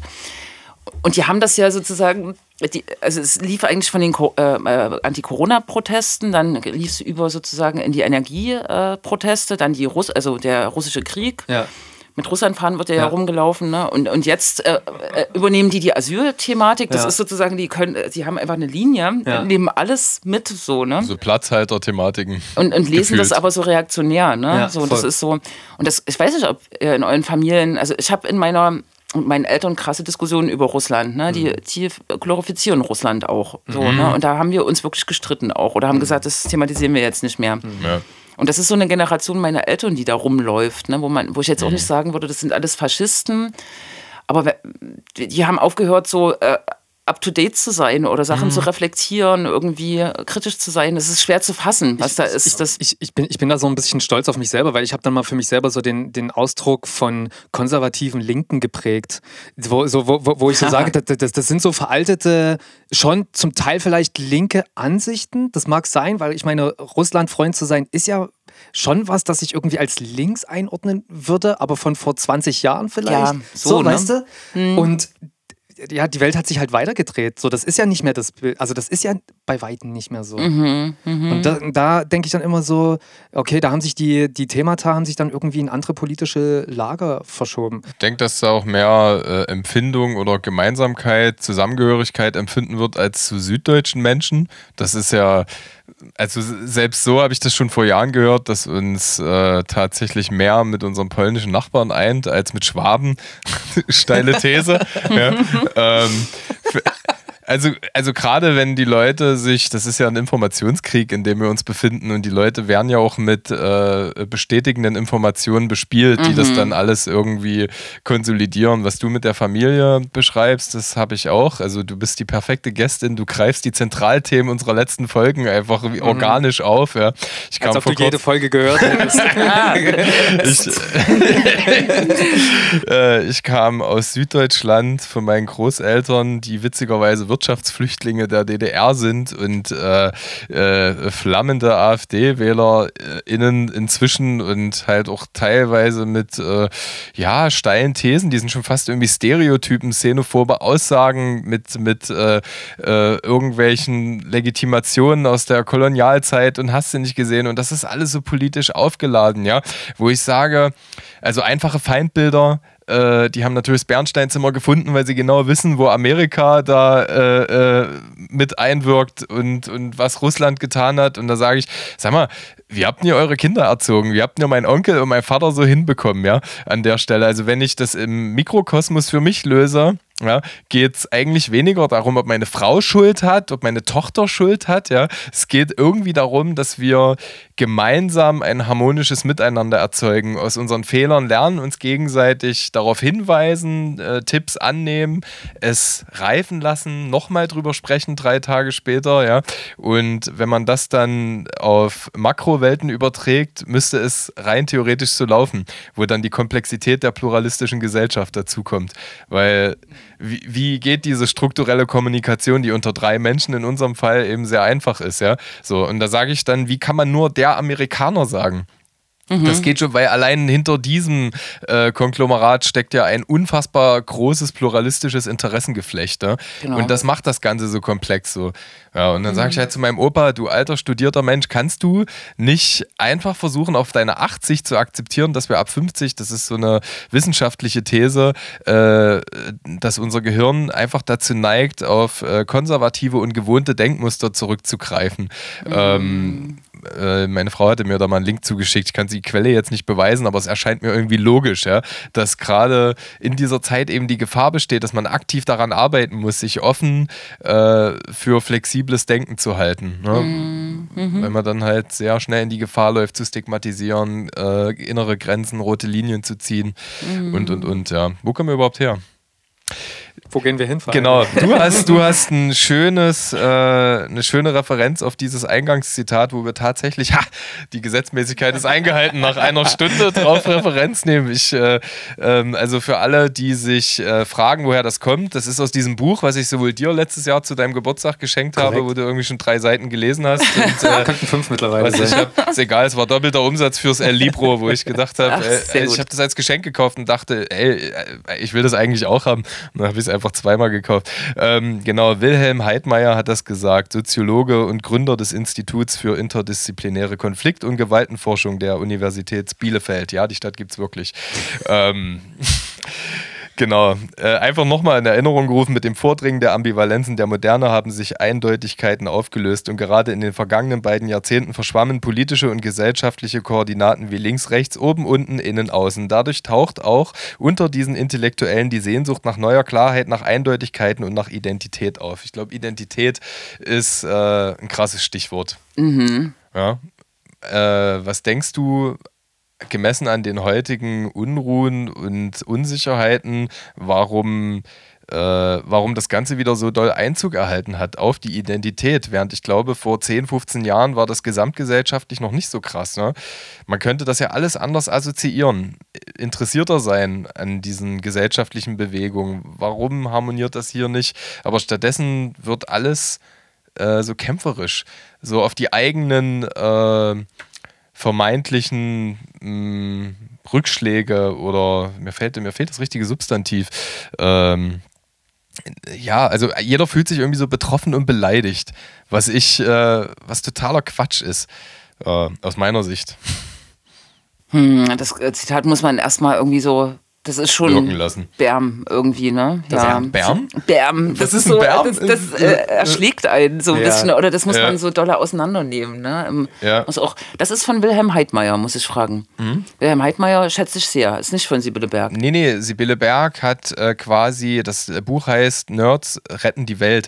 Und sie hat dort äh, mit Soziologen, ah, mit äh, Neurologinnen, also wirklich mit sehr spezifizierten Menschen geredet. Und das ist ein Satz, äh, aus dem Interview mit Wilhelm Heidmeier, äh, von Wilhelm Heidmeier, aus dem Bu Buch von Sibylle Berg, ISBN-Nummer in den Shownotes. Der hat ja wirklich äh, mit seinem Institut über der so eine Langzeitstudie gemacht, ne, die mhm. sich Einstellungsmuster von Menschen ähm, entwickeln und jetzt keine Ahnung, ob ich deine Frage, ähm, ob, ob, ich darauf irgendwie sinnvoll referieren oder antworten kann, aber er hat das auch in den äh, Kontext so einer kapitalistischen Entwicklung immer gestellt. Ne? Mhm. Also er hat ökonomische Verhältnisse schon immer angeguckt und ähm, hat die so mit den Einstellungen, wie die sich verändern. Also wie rassistisch bin ich, ähm, was hat das sozusagen mit meinem, mit meinem Wohlstand zu tun? Ne? Mhm. Fühle ich mich bedroht? Und ich habe vor das hat gar nichts mit Wilhelm Heidmeier äh, zu tun, aber vielleicht ein bisschen mit deiner Frage. Es gibt so eine Theorie, die habe ich bei der Rosa-Luxemburg-Stiftung bei irgendeinem klugen Menschen mal gelesen. Der meint so, ähm, äh, je brutaler der Kapitalismus wird, eigentlich so mit der Agenda 2010, Hartz IV und so, ähm, desto mehr hat das auch so Auswirkungen auf gesellschaftlichen Zusammenhang. Ne? Äh, mhm. Äh, halt, ne? Menschen ähm, sind eigentlich staatlich verordnet äh, darauf zurückgeworfen. Wir hatten das vor, nur noch auf sich selbst zu gucken äh, äh, ähm, deklassieren andere, die irgendwie mhm. nicht so äh, weit vorankommen. Die Was Adorno auch schon beschrieben ja, hat ja. beim Aufkommen der NPD. Ja, das, ja. Genau, irgendwie sowas. Ne? Ähm, und äh, je, je, brutaler der Kapitalismus wird, und so brutal fühlt es sich ja gar nicht an, ne? der macht mhm. uns ja viel Wohlstand und mhm. ähm, erlaubt, dass wir jetzt auch äh, gleichgeschlechtlich heiraten können und ähm, dass äh, vielleicht auch schwarze Menschen in Führungspositionen sind. So, ne? Ist eigentlich ein toller Kapitalismus, der ist so bunt und mhm. so offen, ne? aber eigentlich ist er re relativ brutal, trotzdem so strukturell. Brutal. Ja, ja, genau. Ja. Und das wirft dann Menschen immer mehr so auf sich zurück und, und aber mhm. es wirkt sich bei vielen so negativ aus, ne? In dem so Hass äh, und ähm, Diskriminierung irgendwie eigentlich äh, größer werden. Ich weiß nicht, ob war, war das. Doch, könnt, doch, ja. Dem, du, du so hast bisschen, mich, ja, du hm? hast mich auch wieder befeuert, das ein bisschen zu verfeinern, was ich eigentlich wollte. Äh, es bricht so ein bisschen auf, während es früher, das sind dann wieder die Einordnungsbedürfnisse von Menschen, so ein bisschen die Trennlinien einfach spürbarer waren, hast du jetzt, äh, kannst du das gar nicht mehr segmentieren nach äh, bildungsbürgernah oder vermeintlich Unterschicht, der ganz böser Begriff, äh, ähm, aber wie ja in solchen Terminologien auch argumentiert wird, ja, äh, es sind ja Beispiel dieser Putsch, der da letztes Jahr aufgedeckt wurde, ja, das waren ja äh, akademische Menschen, ja, also das äh, ganz viel und das führt mich dann noch nicht ganz jetzt, aber gleich halt auch äh, zum, zum letzten Segment, was ich anstrebe, nämlich auch äh, die Wahrnehmung deiner Partei und alle aktuellen Debatten, die so äh, ähm, thematisiert werden, ja. Ähm, äh, dass diese, Versch- dieses Verschwimmen von rechts, links, oben, unten äh, einfach sehr verwässert ist, ja. Also logischerweise, wenn irgendwas verschwimmt, ja. ähm, genau. Und aufgrund, äh, und da tasten wir uns halt eben ran, dass es gar nicht so sehr um Überzeugung geht, um äh, äh, sie, meine Großeltern, beides äh, Akademiker, ja, sondern ich glaube um, um ein Menschenbild, um eine Interpretation von Zurückweisung, ja, die vielleicht gar nicht als diese gemeint ist, weil Deklassierung ist klar, äh, das ist komplett irrational, wenn irgendwo jemand kommt, ja, und jemand anderem was wegnimmt. Also meiner Oma habe ich zum Beispiel mal gesagt, die sich in ihrer Rente benachteiligt fühlt, ja, äh, die dann halt so ein bisschen überzeichnet gesagt hat, ja, und jetzt werden die im äh, fünf Jahreszeiten von äh, Angela Merkel persönlich massiert, ja, äh, äh, Menschen mit Migrationsbackground, wo ich sage, warum ist dieses Identifikationsdefizit, was mit deinen Steuergeldern äh, passiert, dort so konzentriert? Warum regst du dich nicht auf über Bankensubventionen, über diverse andere Thematiken, äh, wo dein deutsches Geld oder das, das Geld der deutschen Tugenden halt irgendwie ausgegeben wird? Ähm, und warum ist überhaupt die Assoziation da? Ne? Also mit, mit ähm, äh, Patriotismus und so ein Kram. Also mir ist es halt, ich mochte Conny, der halt äh, gerappt hat, äh, mein Zuhause ist immer ein Mindset. ja? So kein Ort, kein, ich habe diese, Genau. ich habe diese Verbundenheit nicht. Ja, ich finde es schön, wo ich lebe. Ich finde schön, dass diese schönen Menschen da sind, ja. Ähm, aber trotzdem würde ich halt nicht flammend sagen, ich bin Leipziger oder, oder so, ja. Dito, ja. Hm? Genau, also im Grunde genommen, ich weiß, ich bin schlimm, ich monologisiere und äh, spanne immer einen sehr weiten Bogen, aber dass diese Identifikation so emotionaler Natur geworden ist und dieser Interpretationsspiel, Interpretationsspielraum so groß ist. Und am sauersten bin ich auf die Leute, die, die damit spielen.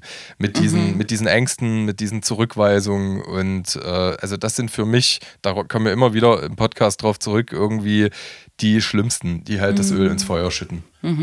Ja. Ich glaube, es gibt an der Debatte, ich weiß nicht, wo deine Großeltern wohnen in Westdeutschland inzwischen. In, in dem Schwaben, ja. Genau. Aber ich glaube, in, in, in Ostdeutschland kann man ja auch beobachten, dass diese Montagsdemos, diese rechten äh, reaktionären Mobilisierungen besonders stark sind. Das muss man schon sagen. Ne? Auch wenn man jetzt nicht direkt sagen kann, AfD ist zum Beispiel nur ein Ostphänomen, die hat auch im Westen Wahlerfolge, aber im Osten schon signifikant höher. Ne? Also fast ein Drittel oder ein Viertel, glaube ich, der äh, Bevölkerung in, im Osten wählen, äh, wählt die AfD. Ein Ich glaub, großer Prozentsatz als Protest, ne? Habe ich Maybe, schon mal ne? Genau, vielleicht der, das wäre mein Gedanke so. Im Osten gibt es schon noch, ähm, auch vor allem bei so älteren, mittelalten, älteren Generationen, so ein Gefühl der Benachteiligung. Ne? Und das wird aber, inzwischen ist da, glaube ich, auch so eine Frustration eingetreten. 30 Jahre nach der Wende äh, werden wir keine Gerechtigkeit mehr erfahren, ne? was unsere Lebens-, unsere Biografien betrifft. Ähm, gleich, äh, also gleichwertiges Einkommen, Renten, das sind schon Themen im Osten. Ne? So wirklich Benachteiligung nach der Wende, die nicht aufgearbeitet wurde oder die immer noch nicht hergestellt ist, die Gerechtigkeit. Aber ich glaube, der, es gibt kein Vertrauen, dass das noch gelöst wird und es äh, ähm, äußert sich dann so reaktionär halt, ne? In Rassismus, ähm, in so einer totalen ähm, Delegiti De Delegitimierung von Demokratie. Das spiegelt sich ja in den Montagsdemos, ne? Wie da gegen die da oben gehetzt wird, so, ne? Und die Revolution jetzt, äh, die echte Revolution nach der Wende jetzt ähm, angekündigt wird. Da ist, glaube ich, auch irgendwie so, ist schon eine Verletzung da. Ich will die jetzt gar nicht aufwerten und äh, deren Demokratiefeindlichkeit nicht äh, kleinreden, aber da ist irgendwas, ähm, was verpasst wurde, irgendwie Hm, anzuerkennen oder ähm, zu heilen. So, ne? ja. Denkst du, die Leider. Deflation regelt das? Also ich bin mal gemein, wenn diese Mhm. gefühlt abgehängten Menschen in 30 Jahren nicht mehr da sind. Äh, ich weiß, hier Palästina-Israel-Konflikte können sehr lange gehen ja, und weitergegeben werden, Ich weiß nicht, intergenerativ. Sie haben es ja an ihre Kinder weitergegeben. Ne? Es wird ja inzwischen über so eine Wendegeneration gesprochen. Da gibt es auch so ein Wort, so ein Die Nullerjahre so, oder was? Ja, genau. Ja. Und das sind ja die Kinder, ne? Oder Mhm. die Leute, die gerade in der Wende irgendwie ähm, 18 geworden sind oder so, ne? Und die tragen das ja auch in sich, ne? Und die sind ja Mhm. auch nicht unbedingt arm, die sind vielleicht so auch mittelständisch. Wie Trotzdem, Friedrich Merz, ja. ja, Entschuldigung, die muss ich immer wieder bringen. trotzdem sind die so durchdrungen von Skep äh, Skeptizismus gegenüber, Mhm. weiß ich, wie Demokratie funktioniert oder gegen Menschen, die anders aussehen, ne? Mhm. Keine Ahnung, was das noch wird. Wir sind manchmal, wenn wir so irgendwie quer durch Deutschland fahren oder quer durch Sachsen zu irgendwelchen Konzerten, dann fahren wir auch manchmal über irgendwelche Dörfer und ich finde das immer so abgefahren, weil auf den Dörfern ist es eigentlich gerade so im Erzgebirge zum Beispiel, ist es so wunderschön. Ja. Die Leute haben so schöne Häuschen, alles, die haben sich wirklich richtig herrlich da gemacht. Und ganz viele Einfamilienhäuser haben dann draußen Kameras dran, weil die Angst haben vor. Ich, ich, ich weiß nicht, vor wem die Angst haben. Hm. Äh, vor, vor dem Nachbarn wahrscheinlich oder was? Keine Vor Ahnung. Ostdeutschen. Vor Vor Ostdeutschen. dir. ne? Ja. Das ist wirklich so. Ich habe von einem Kumpel, der ist, kommt aus Bayern ursprünglich und hat seine Frau, äh, also jetzt Frau, aber damals Freundin mitgebracht. Und der hat ohne Scheiß gesagt, äh, die haben Silberbesteck weggeräumt. Aktiv. Im Osten? Nee, im, im, im Süden sozusagen. Okay. Genau. Irgendwo Okay. im tiefsten Bayern war. Nee, aber ich, Ja, das ja. war jetzt nur ein Feindbild. Ja, Sorry. ja. Voll. Aber ja, es ist ja halt eben diese, also ein gewisser Wohlstand muss ja schon wohl da sein auf eine Art, wenn man sich so diese Einfamilienhäuser leisten kann und so. Und wenn das dann halt auch alles hübsch ist. Ich meine, das sieht ja, also rein optisch zumindest, sieht da jetzt nichts irgendwie verwahrlost aus oder so, oder dass irgendjemand hängen gelassen wird. So die ganzen Dörfchen, die sehen hübsch aus. Klar, Infrastruktur, da kann man drüber streiten, wie es halt eben da, aus, gerade, da aussieht, gerade mit öffentlichen Personennahverkehr oder sonst irgendwas. Das ist natürlich schwach. Aber ansonsten. Ja, die haben doch alle SUVs mit einem Fuck Kreta-Aufkleber. Ja, Also das ist tatsächlich. ja, ja. Das ist so, ne? Ja. Hm. Se- Seid ihr Ossis beide? Also ich, ja. Ach, krass, bin okay. gebürtiger Hallenser und lebe äh, ist, ist seit 17 Jahren in Konnewitz wahlweise. Und, und äh, äh, aber prägt euch diese Ostherkunft irgendwie? Ist das für euch identitär wichtig irgendwie? nee. Mir eigentlich auch nicht mehr, Nee. ne? ich So, finde aber das historisch super interessant. Also gerade, ich weiß nicht wieso, aber meine Tochter fasziniert in der Stadt äh, das gerade das DDR-Museum so sehr, Mhm. sodass wir da irgendwie alle sieben, acht Wochen sind irgendwie. Und äh, ich finde das super interessant. Also historisch gesehen, ja. Äh, genau, und auf meiner Straße, ich bin 87 geboren äh, und meine und leb, bin im Haus in Halle meiner Großeltern mit groß geworden und dadurch, dass die Nachbarschaft noch so war und der Tante Emma Laden da stand aus dem Osten, hat sich da noch viel am Narrativ nicht geändert bis Mitte der 90er. Also ich würde sagen, ich habe noch so ein bisschen äh, Post-DDR-Stimmung mit ab, abgegriffen irgendwie und äh, aber also emotional nicht. Nee. Subjektiv bindet mich da nichts. Also ich bin da ambivalent unterwegs. Es, die meiste Zeit meines Lebens habe ich überhaupt gar kein Verhältnis zu DDR gehabt, so, also generell auch. Für mich ist das immer, ich, ich, ich sage es in Anführungszeichen, ein Deutschland gewesen. Also ich, ich habe nie so richtig begriffen, was uns hier in Sachsen von einem, von einem Menschen aus Nordrhein-Westfalen unterscheidet. So, das habe ich lange Zeit in meiner Jugend, habe ich das halt überhaupt nicht gecheckt. So, was soll das, DDR ist vorbei, wir, sind, wir haben doch ein Deutschland. Ich kann das dann immer daran festmachen, dass ich heute begreifen kann, wenn meine Oma damals gesagt hat, dass es besser gewesen wäre, wenn wir in der Nachwendezeit Ossis äh, in, als Ministerposition zum Beispiel gehabt hätten, statt, statt westdeutsche Politiker. So, das kann ich mittlerweile, verstehe ich das, was da, was da diese Grundskepsis dahinter ist. So, das ist schon, weil ich glaube, damit fängt auch dieses Unverständnis der BürgerInnen, die sich halt eben vielleicht benachteiligt gefühlt haben, eben weil ja schon auch ausgebeutet wurde, damals kurz nach der Wende, Betriebe geschlossen, was weiß ich. Da wurde sich, glaube ich, da hat man sich auch nicht gesehen gefühlt, glaube ich. Mhm, so, genau, Ich kann ja. mir schon vorstellen, dass das dann auch weggeredet wurde. Keine Alternativen, weil, weil sie vorhin, du vorhin Rostock-Lichtenhagen gesagt hast, gerade in dem Buch Nullerjahre von Hendrik Bolz, da kommt es ja so, ja. äh,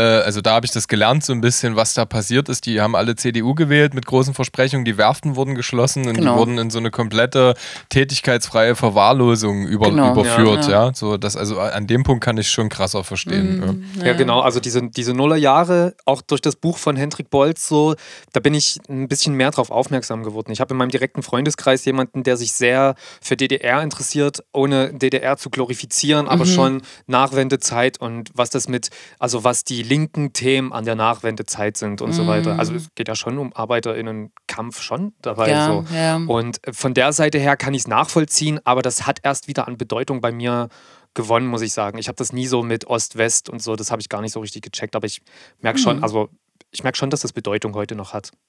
Viel. Ja. Mhm. glaube ich auch.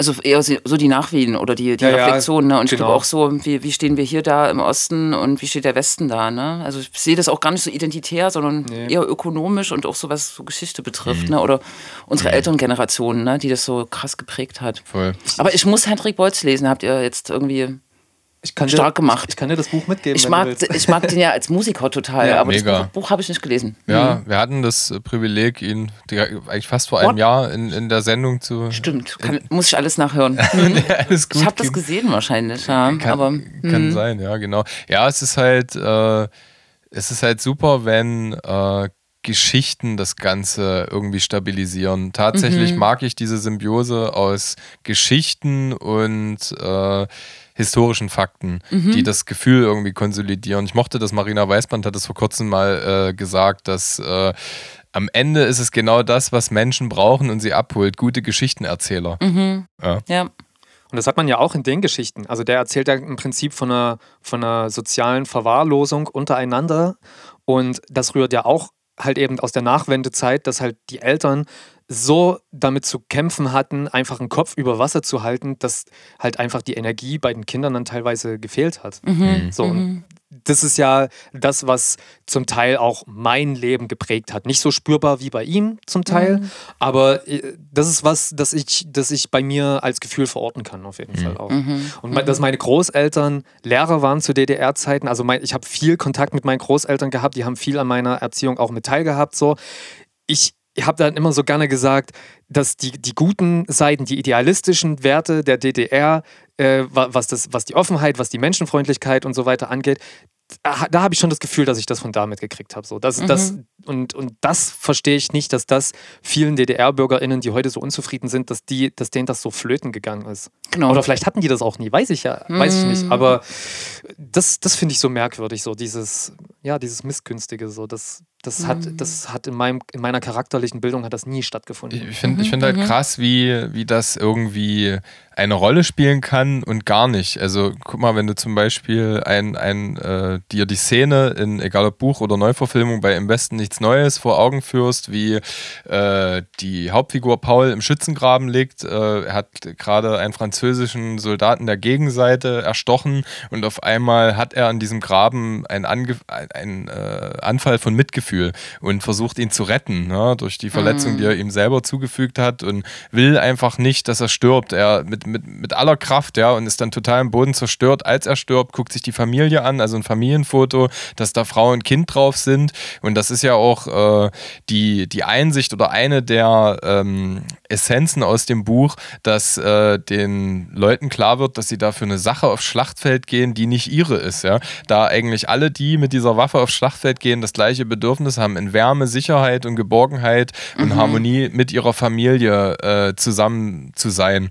Ja? Und dann äh, ist halt dieses, was vielleicht eine krasse Brücke auch ist, dieses Thema, also dieses, dieses innere Bedürfnis nach Frieden äh, und dem Fokus auf die Gemeinsamkeiten so schwer, wenn man die Unterschiede ausspart. Ja? Also, weil sie doch nicht unwesentlich sind. In der Essenz sind wir irgendwie gleich. Und das, das meinte ich mit thematischer Brücke. Äh, der Schrei nach dem Frieden um jeden Preis, ohne die Komplexität aller umgebenden mhm. Themen irgendwie auszusparen. Weil wir wollten eigentlich, als, als wir uns äh, dich als Gästin gewünscht haben, haben wir letztes Jahr gesagt, weißt du, wir lassen mal diesen ganzen Stand oder die Wahrnehmung der Linken außen vor, weil wir auch keinen Bock haben. Mhm. Du selber wirst ja einfach auch äh, oft genug dazu gefragt werden, ja. Äh, genau, weil wir gesagt haben, scheiß drauf, das äh, wird, das hört sie und das hören alle andere zu, ja, an anderen Punkten schon oft genug. Jetzt ist es aber eben so gewesen, dass wir jüngst eben die Entwicklung haben, was uns selber auch super schwer fällt, weil ähm, äh, wir besonders lokal auch gerne links wählen, ja, ähm, äh, was da gegenwärtig los ist und äh, auch mit den unterschiedlichen Positionen äh, zu der Einstellung. Also ich weiß, ich glaube gar nicht, ich glaube Sören Pellmann, den ich gewählt habe, äh, äh, hat ja, glaube ich, wenn ich es nicht falsch sehe, auch das Manifest von, von Sarah Wagenknecht und Alice Schwarzer äh, unterschrieben, während du dich eigentlich genauso zu der Thematik äußerst, wie ich das auch sehe. Ja? Also, dass es halt als eine pazifistische Partei super schwer ist, pro Waffen Waffenlieferung zu sein, äh, dass man aber auch aufpassen muss, äh, unsere demokratischen Werte irgendwie zu schützen und zu wahren, so äh, schwer das auch ist. Könntest du vielleicht mal für mich, jetzt komme ich zur Frage, entschuldige, ähm, äh, einfach schildern, wie jetzt so deine Wahrnehmung als äh, parteilich gesehen linke Person ist gerade innerhalb, innerhalb der Partei und mit welchem Gefühl du das trotzdem noch gut nach außen tragen kannst oder weniger mm. gut, je nachdem. Ist ein großes Fass, ne? Ich glaube, der 24.2. 2022, als äh, der russische Angriff äh, begann, das hat mich schon irgendwie und auch uns alle im Linksnet. Mhm. Wir haben nämlich auch eine Verbindung zu Russland, aber eher zu mhm. linken Oppositionellen in Russland, die mhm. auch zum Teil schon geflohen sind nach Deutschland. Ne? Also gute Freundinnen von uns leben hier und arbeiten hier und haben einen ganz äh, kritischen Blick auf Putin schon lange. Ne? Mhm. Und das hat uns echt mitgerissen und uns hat das irgendwie das ganze Jahr beschäftigt. Wir haben ja so eine Wohnungsbörse für Geflüchtete aus der Ukraine gemacht, haben ein Positionspapier geschrieben, waren jetzt in der Ukraine. Genau. Und das war auch alles immer so ein bisschen der Move. Ähm, unsere Partei, die hat so ein, ein holzschnittartiges äh, Bild darauf. Ne? Also die Linke hat schon ganz klar gesagt, Russland ist der Aggressor. Damit haben wir nichts gemein. Der Krieg muss aufhören. Wir brauchen Unterstützung für die Ukraine, aber keine Waffen. Mhm. Und ehrlich gesagt, so, ich kann mit der Position auch mitgehen. Also ich gehöre zu einer Minderheit in meiner Partei, weil ich sage, Selbstverteidigungsrecht ähm, der Ukrainerinnen, die nicht unter Putin leben wollen. Und das verstehe ich, das ist klar. Ne? Ihre, ihr demokratischer Entwicklungsweg, vielleicht auch mal raus aus dem Kapitalismus, der geht nicht mit Putin, der geht nur ohne Putin. Ne? Also und die, das freie Leben dort und auch soziale Kämpfe gehen in der Ukraine nur ohne Putin. Mhm. Darum leisten die irgendwie Arbeit für sich, aber auch für ein freies Land eben. Ne? Und mhm. ähm, das geht aber nur mit Waffen. Ne? Wie sollen die sich denn selbst verteidigen? Und ich war habt ihr bestimmt auch gelesen, in Butscha, und wo mhm. das krasse Massaker, wo über 400 Menschen, Zivilisten äh, getötet wurden durch die russische Armee. Wenn die Ukrainerinnen in den ersten Tagen die Russen nicht zurückgeschlagen hätten, in den ersten vier Wochen so, mhm. na, nach dem 24.02., wäre das Land vielleicht schon überrannt. Ne? Und das, äh, dass sie Russland da raushalten, geht nur mit Waffen. Mhm. Auf der anderen Seite muss man natürlich sagen, Waffen töten immer mehr Menschen und mhm. verlängern den Krieg. Das ist ein Fakt. Ne? Darum bin ich bei der Frage auch, je, ich, ich, schwanke jede Woche. So, mhm. Ich würde mich niemals hinstellen auf einen Marktplatz und Waffen fordern. So, ja, ne? Ja. Das tut mir irgendwie auch weh.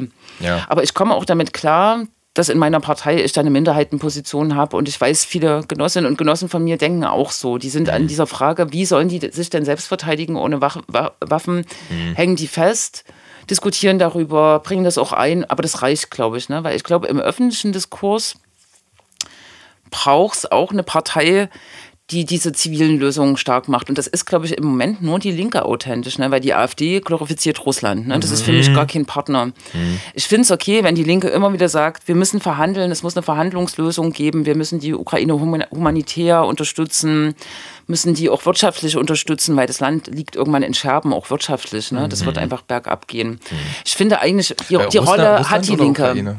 Die Ukraine. Die Ukraine, logisch. Russland, ja, das hält ja keiner. Russland irgendwann auch, ne? aber mhm. das ist jetzt gar nicht so meine Diskussion. Ne? Ja, ja. Also ich halte es gut mit meiner Partei aus, aber Leute wie Sarah Wagenknecht und Sören Pellmann, der nach Berlin gefahren äh, sind, die haben in ihrer Kommunikation einfach einen Fehler und der ist bewusst gemacht. Ne? Die ähm, sind nicht solidarisch mit den Ukrainerinnen, also den mhm. Menschen, die den Krieg erleben, so sparen das aus ihrer Wahrnehmung total aus. Mhm. Äh, und sind, glaube ich, so strukturell immer noch mit Russland verwoben, ne? Und mhm. machen immer noch mhm. den Spin, die Ukraine ist ja selber schuld, ne? So, ja. oder die, die, USA ist eigentlich schuld an dem Krieg, was überhaupt nicht stimmt. Also mhm. klar, jede, jeder Krieg hat eine Vorgeschichte ja. und es gibt weltpolitische Ereignisse, aber dass ein Land ein anderes an, Land angreift, das keine Vorgeschichte rechtfertigt das, ja, genau. ne? Ja, genau. Und das haben die nicht, ähm, äh, das kommunizieren die anders, ne? Mhm. Wie hast du äh, die Hilfe in der Ukraine wahrgenommen? Wie ist das gelaufen? Das ist eigentlich was, was mich nochmal brennend aus deinem Mund heraus mit deinen Wörtern interessieren würde. Wie, wie ist das gelaufen? Wie aufgeregt warst du, als du im Auto gesessen hast oder ihr alle und ihr seid dann dahin gefahren? Wie, wie also erzähl mal davon, wie ihr Hilfe geleistet ja, und habt. Viel, viel Liebe auf jeden Fall Ja. an der Stelle dafür. Also genau, wir haben das, weil du gesagt hast, ob ihr es gesehen habt, genau, klar, voll, genau, das finde ich mega. Das sind wir auch wieder bei an dem Punkt, äh, halt ins Machen kommen. Ja. Ja. Ist- Ja. Und genau, uns hat halt wirklich angenervt, diese abstrakten Diskussionen, ne? auch wer hat da Schuld und wie ist das so. Und für Mhm. uns war das irgendwie ein Anliegen, da hinzufahren und auch mit Linken in der Ukraine zu sprechen. In meiner Mhm, ja. Partei, so der, der Flügel Wagenknecht, der behauptet ja, es gibt nur Faschisten in der Ukraine. Das stimmt Mhm. einfach nicht. Ne? Und reine elektoral, so bei den Wahlergebnissen, äh, sind die rechten Parteien dort schwächer als in Sachsen und Deutschland. Ja, ne? ja, also genau. ist die AfD stärker. Das habe ich mal in einer Analyse gesehen zu der Interpretation, die Ukraine zu entnazifizieren. Dann müsstest du rein theoretisch Deutschland entnazifizieren und hast viel mehr Potenzial dort Genau, zu ne? entnazifizieren. Ja, ja. ne? Und das Genau. sind aber so falsche. Bilder, ne? Ja, und Na, das war beeindruckend. Ne? Wir haben so Mhm. Freiwillige getroffen, die äh, nach dem 24.02. eine Suppenküche aufgemacht haben, da irgendwie tausend Menschen am Tag äh, versorgt haben, die auch klar gesagt haben, hier unser Bürgermeister, der hat sich erst zwei Monate später sehen lassen mit seinen Hilfslieferungen, also Klitschko Mhm. in Kiew. Und das war so herzlich und so, so authentisch. Ne? Die haben von Kindern erzählt, die da aus der Ostukraine evakuiert waren, die bei ihnen in der Küche saßen, so die vollkommen apathisch waren. Das war beeindruckend. Ne? Und es ist so eine, da war so eine große Energie in der ukrainischen Gesellschaft, ne? wirklich füreinander da zu sein. Linke, mit denen wir dort gesprochen haben, haben das ukrainischen Kommunismus genannt. Das war bestimmt auch ein bisschen überhöht, aber so, Ja. wenn diese und so unpolitische, sag ich mal, Freiwillige haben uns auch gesagt, na, ihr seid Linker, aber für das, was ihr steht, für das kämpfen wir ja praktisch auch. Das ist ja eigentlich interessant. Ne? Nach dem Krieg können wir das mal politisch überlegen, ob das eine Option ist, aber jetzt müssen wir helfen. So. Mhm. Also es war schon beeindruckend. Auf der anderen Seite wurde natürlich, weil wir aus Deutschland kamen, äh, überall gesagt, wir brauchen Waffen. So. Damit waren wir an jeder Stelle konfrontiert. Ja. Egal, ob die Person eine Bürgermeisterin von Butscha war oder ein Freiwilliger in der Kirche oder Linke und Gewerkschafter. Ne? Alle. War für alle ein Thema. So. Ich werde halt gerade so ein bisschen äh, positiv sauer, weil das das, was ich eingangs auch schon meinte, ihr geht da halt hin. Ihr macht, ihr tut, ja. Und das sind auch teilweise wieder äh, lokale oder regionale Handlungen, egal ob es dort vor Ort ist. Und das äh, füllt ja auch deinen Tag aus. Also du hast dann am Ende des Tages gemacht und äh, das Gute im Kleinen bewirkt, ja. Während, äh, und jetzt sind wir wieder beim Flügel Wagenknecht, ähm, viel Arbeit und Energie da halt in die Sarah Wagenknecht Tagesschau fließt zum Beispiel oder in ein eigenes Buch, ne, was während der Bundestagswahl, glaube ich, rausgekommen ist und total eigentlich gegen viele Positionen, die für die du vielleicht stehst, ja, äh, geschossen hat, ja. Und es ist aber lauter. Äh, es ist lauter, es ist wie die äh, Taube, die aufs Schachbrett scheißt, ne? während man die ruhig, entspannten, kalkulierenden Schachspieler gar nicht ja. sieht, ja, aber die Taube, die guckt halt jeder an. Und ähm, was mich so ein bisschen nervt, weil du oder jemand wie Katharina König dann für mich eigentlich die wesentlich, ich nenne es jetzt mal eiskalt brauchbarere Figur ist, weil da wirklich was passiert, gefühlt, ja. Äh, während Sarah Wagenknecht halt auch, bitte mal korrigieren, wenn ich ja was falsch sehe, äh, mit den Einfachheiten der BürgerInnen spielt, ja. Also das, äh, und, und das ist die Grundsatzfrage. Ich meine, das Problem der Linken wird von in Polit Politikanalysen immer so bezeichnet, dass eure Partei äh, bundesweit wahrgenommen auf wenigen populären Figuren, nehmen wir mal Gysi und, und Wagenknecht als die Zugpferde fußt, ja, und dass die bekannteste Figur der Partei eigentlich sehr konträr äh, zum, zum, zum Rest ste Rech steht, ja. Ähm, wie weit ist da eigentlich so ein Parteiausschussverfahren? Also ich meine, ich erinnere mich an Thilo Sarrazin oder äh, Co. Das ist ja sowas, warum ist sowas so krass unmöglich, das so, so schneller voranzutreiben? Also eine, eine SPD ist ja irgendwann auch ohne Willy Brandt oder Gerhard Schröder Ja. ausgekommen. Ne? Darum ist dieses, ähm, die Linke ist total auf Gregor Gysi und Sarah Wagenknecht Mhm. an, an, an, angewiesen. Ist, glaube ich, also das ist in einem halben Jahr vergessen. So, ne? Denke ich hoch. Also das ist, ähm, keine Ahnung, ja, Parteien. bei der FDP. Es braucht, also meine Eltern sagen mir auch immer, ihr habt diesen, wie heißt er, Dietmar Barth äh, Fra ja, als Fraktionsvorsitzenden. Wie kann denn das sein? Meine Eltern sind selber älter, aber die sind so ja. empört, dass so ein alter Typ, der so aus der SED-Elite kam, irgendwie Fraktionsvorsitzender ist und meinen immer, da muss jemand Jüngeres hin. Obwohl die auch Sarah Wagenknecht gut finden, ehrlich gesagt, meine mhm. Eltern. Mhm. Aber äh, dein, dein Punkt war jetzt, äh, genau, Parteiendemokratie ist schwer in Deutschland ne? und du musst ähm, das hat Thilo Sarrazin äh, gezeigt, du musst einer, ähm, einem Parteimitglied wirklich akribisch nachweisen, dass er oder sie gegen die Satzung ähm, und gegen die Programmatik der Partei verstößt. Da gab es schon ein Verfahren gegen Sarah Wagenknecht, das ist gescheitert. Mhm. Das hat ein, zwei Jahre gedauert vor der parteiinternen Schiedskommission. Und wenn jetzt eins läuft, möglicherweise läuft eins, ähm, wird es mhm. erstens so lange dauern und zweitens braucht sehr viele Beweise sozusagen. Ne? Äh, und Belege, dass sie das wirklich tut. Das ist keine Sache von heute auf morgen. Viele erwarten das. Mhm. So, aber und ich glaube, die Linie zu sagen, sie muss jetzt einfach entscheiden. Ne? Sie äh, kokettiert ja die ganze Zeit ähm, mit ihrer neuen Partei. Sie muss jetzt entscheiden, äh, ob sie die Partei nicht äh, äh verlässt. So, das wäre viel schneller und viel einfacher und auch mhm. ehrlicher. Ne? So, das ist mir eigentlich der liebere Weg. Voll. Genau, aber wie ich so die Zeichen auch aus der Parteispitze gerade vernehme, am Montag hat der Martin Schirdewan, der Vorsitzende, gesagt, ähm, ihr äh, Verhalten ist parteischädlich, mhm. sie stößt auch gegen die Satzung.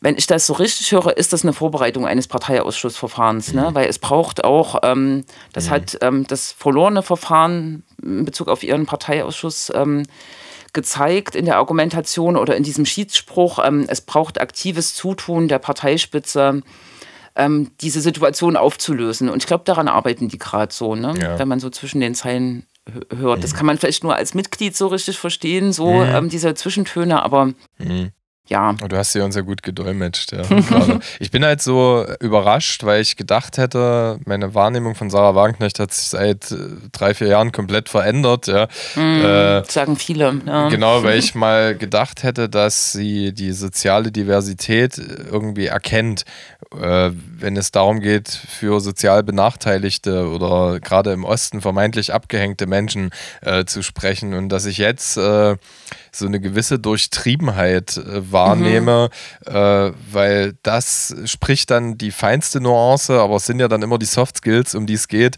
der Demokratiekompatibilität ab, nämlich mit den, was wir gerade schon hatten, äh, mit den Ängsten und Sorgen mhm. und auch den klassistischen Fragen bewusst zu spielen.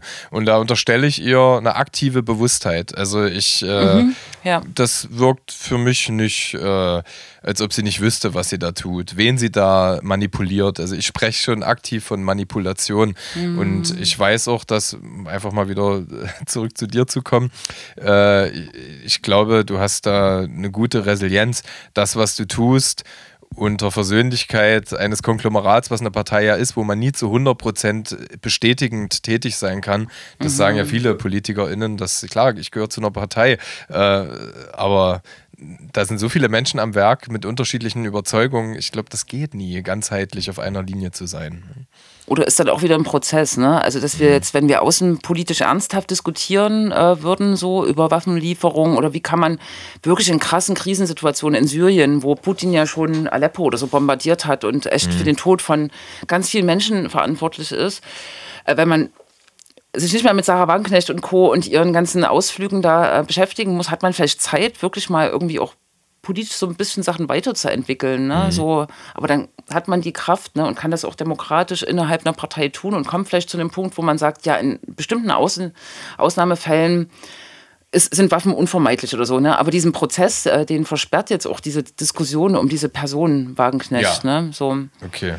Und manipulativ, das wollte ich noch äh, loswerden. Es gab ja letztes Jahr diese ähm, viel beachtete äh, Bundestagsrede von ihr zum mhm. Wirtschaftskrieg mhm. und so. Und das eigentliche Empörende an ihrer Rede war ja, dass sie sozusagen die Schädlichkeit der Sanktionen gegen Russland für die deutsche Wirtschaft betont hat, äh, wo wir äh, so viele Parteimitglieder auch gesagt haben, aber es geht doch gar nicht um die deutsche Wirtschaft, es geht doch auch um die Menschen hier. Ne? Also wenn man schon über Folgen von Sanktionen spricht, muss man doch über die Arbeiterinnen und Arbeiter, die Sozialleistungsempfänger sprechen. Mhm. Aber sie hat da gar keine Empathie, glaube ich. Ne? Sie ist einfach auch, ähm, sie hat keine Empathie mit den Menschen, mhm. die von Verwerfungen betroffen sind. Sie ist selber auf so einem komischen äh, Flow sozusagen, ähm, ja. auf so einem abstrakten Flow. Ne? Und wenn ihr das aktuell verfolgt, ihre Nebeneinkunftssachen, sie ja, spricht ja vor Aktionärsversammlungen. Ne? Ja, das ist jetzt nicht die Streikversammlung äh, beim, beim Porsche-Werk oder so. Ne? Ich, ne? Ja, ja, kann sie ja auch machen, ne? aber sie ist sie ist keine Vorkämpferin für Gerechtigkeit für Menschen so, ne, sondern sie macht sich mhm. stark für die deutsche Wirtschaft, was auch immer das bedeutet, ne? So. Mhm.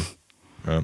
Ich bin immer ein bisschen skeptisch oder vorsichtig, weil das immer so reißerisch klingt, aber was hältst du von der Tatsache, dass sie als Iranerin und ja auch äh, mhm. Person, die ihren Vater äh, durch das amerikanische Regime verloren hat, so aktiv anti-amerikanisch ist? Äh, denkst du, dass sowas äh, ja, im gesamtpolitischen Wirken eben äh, ja, sich durchsetzt?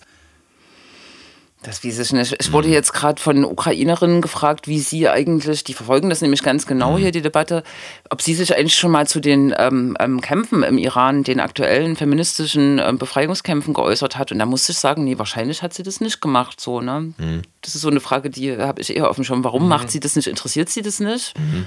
Das mit ihrem Vater weiß ich nicht. Ich glaube, als Politikerin muss man auch über solche Sachen ein bisschen stehen, glaube ich. Ne? Mhm. Also da muss man trotzdem verantwortungsvoll mit US, also US, äh, äh, Amerika kann man ja kritisieren, muss man auch kritisieren, ja. sollte man kritisieren, ja. ne? aber es darf nicht sozusagen in dieses eindeutige Feindbild. Äh, in so ein Feindbild reinkommen. Ja. Ne? Es muss auf so einem rationalen Grund immer noch passieren, die Kritik, die man macht. Und das, dazu muss sie auch in der Lage sein, auch wenn sie eine persönliche Geschichte damit hat. Ne? Mhm. So. Ja.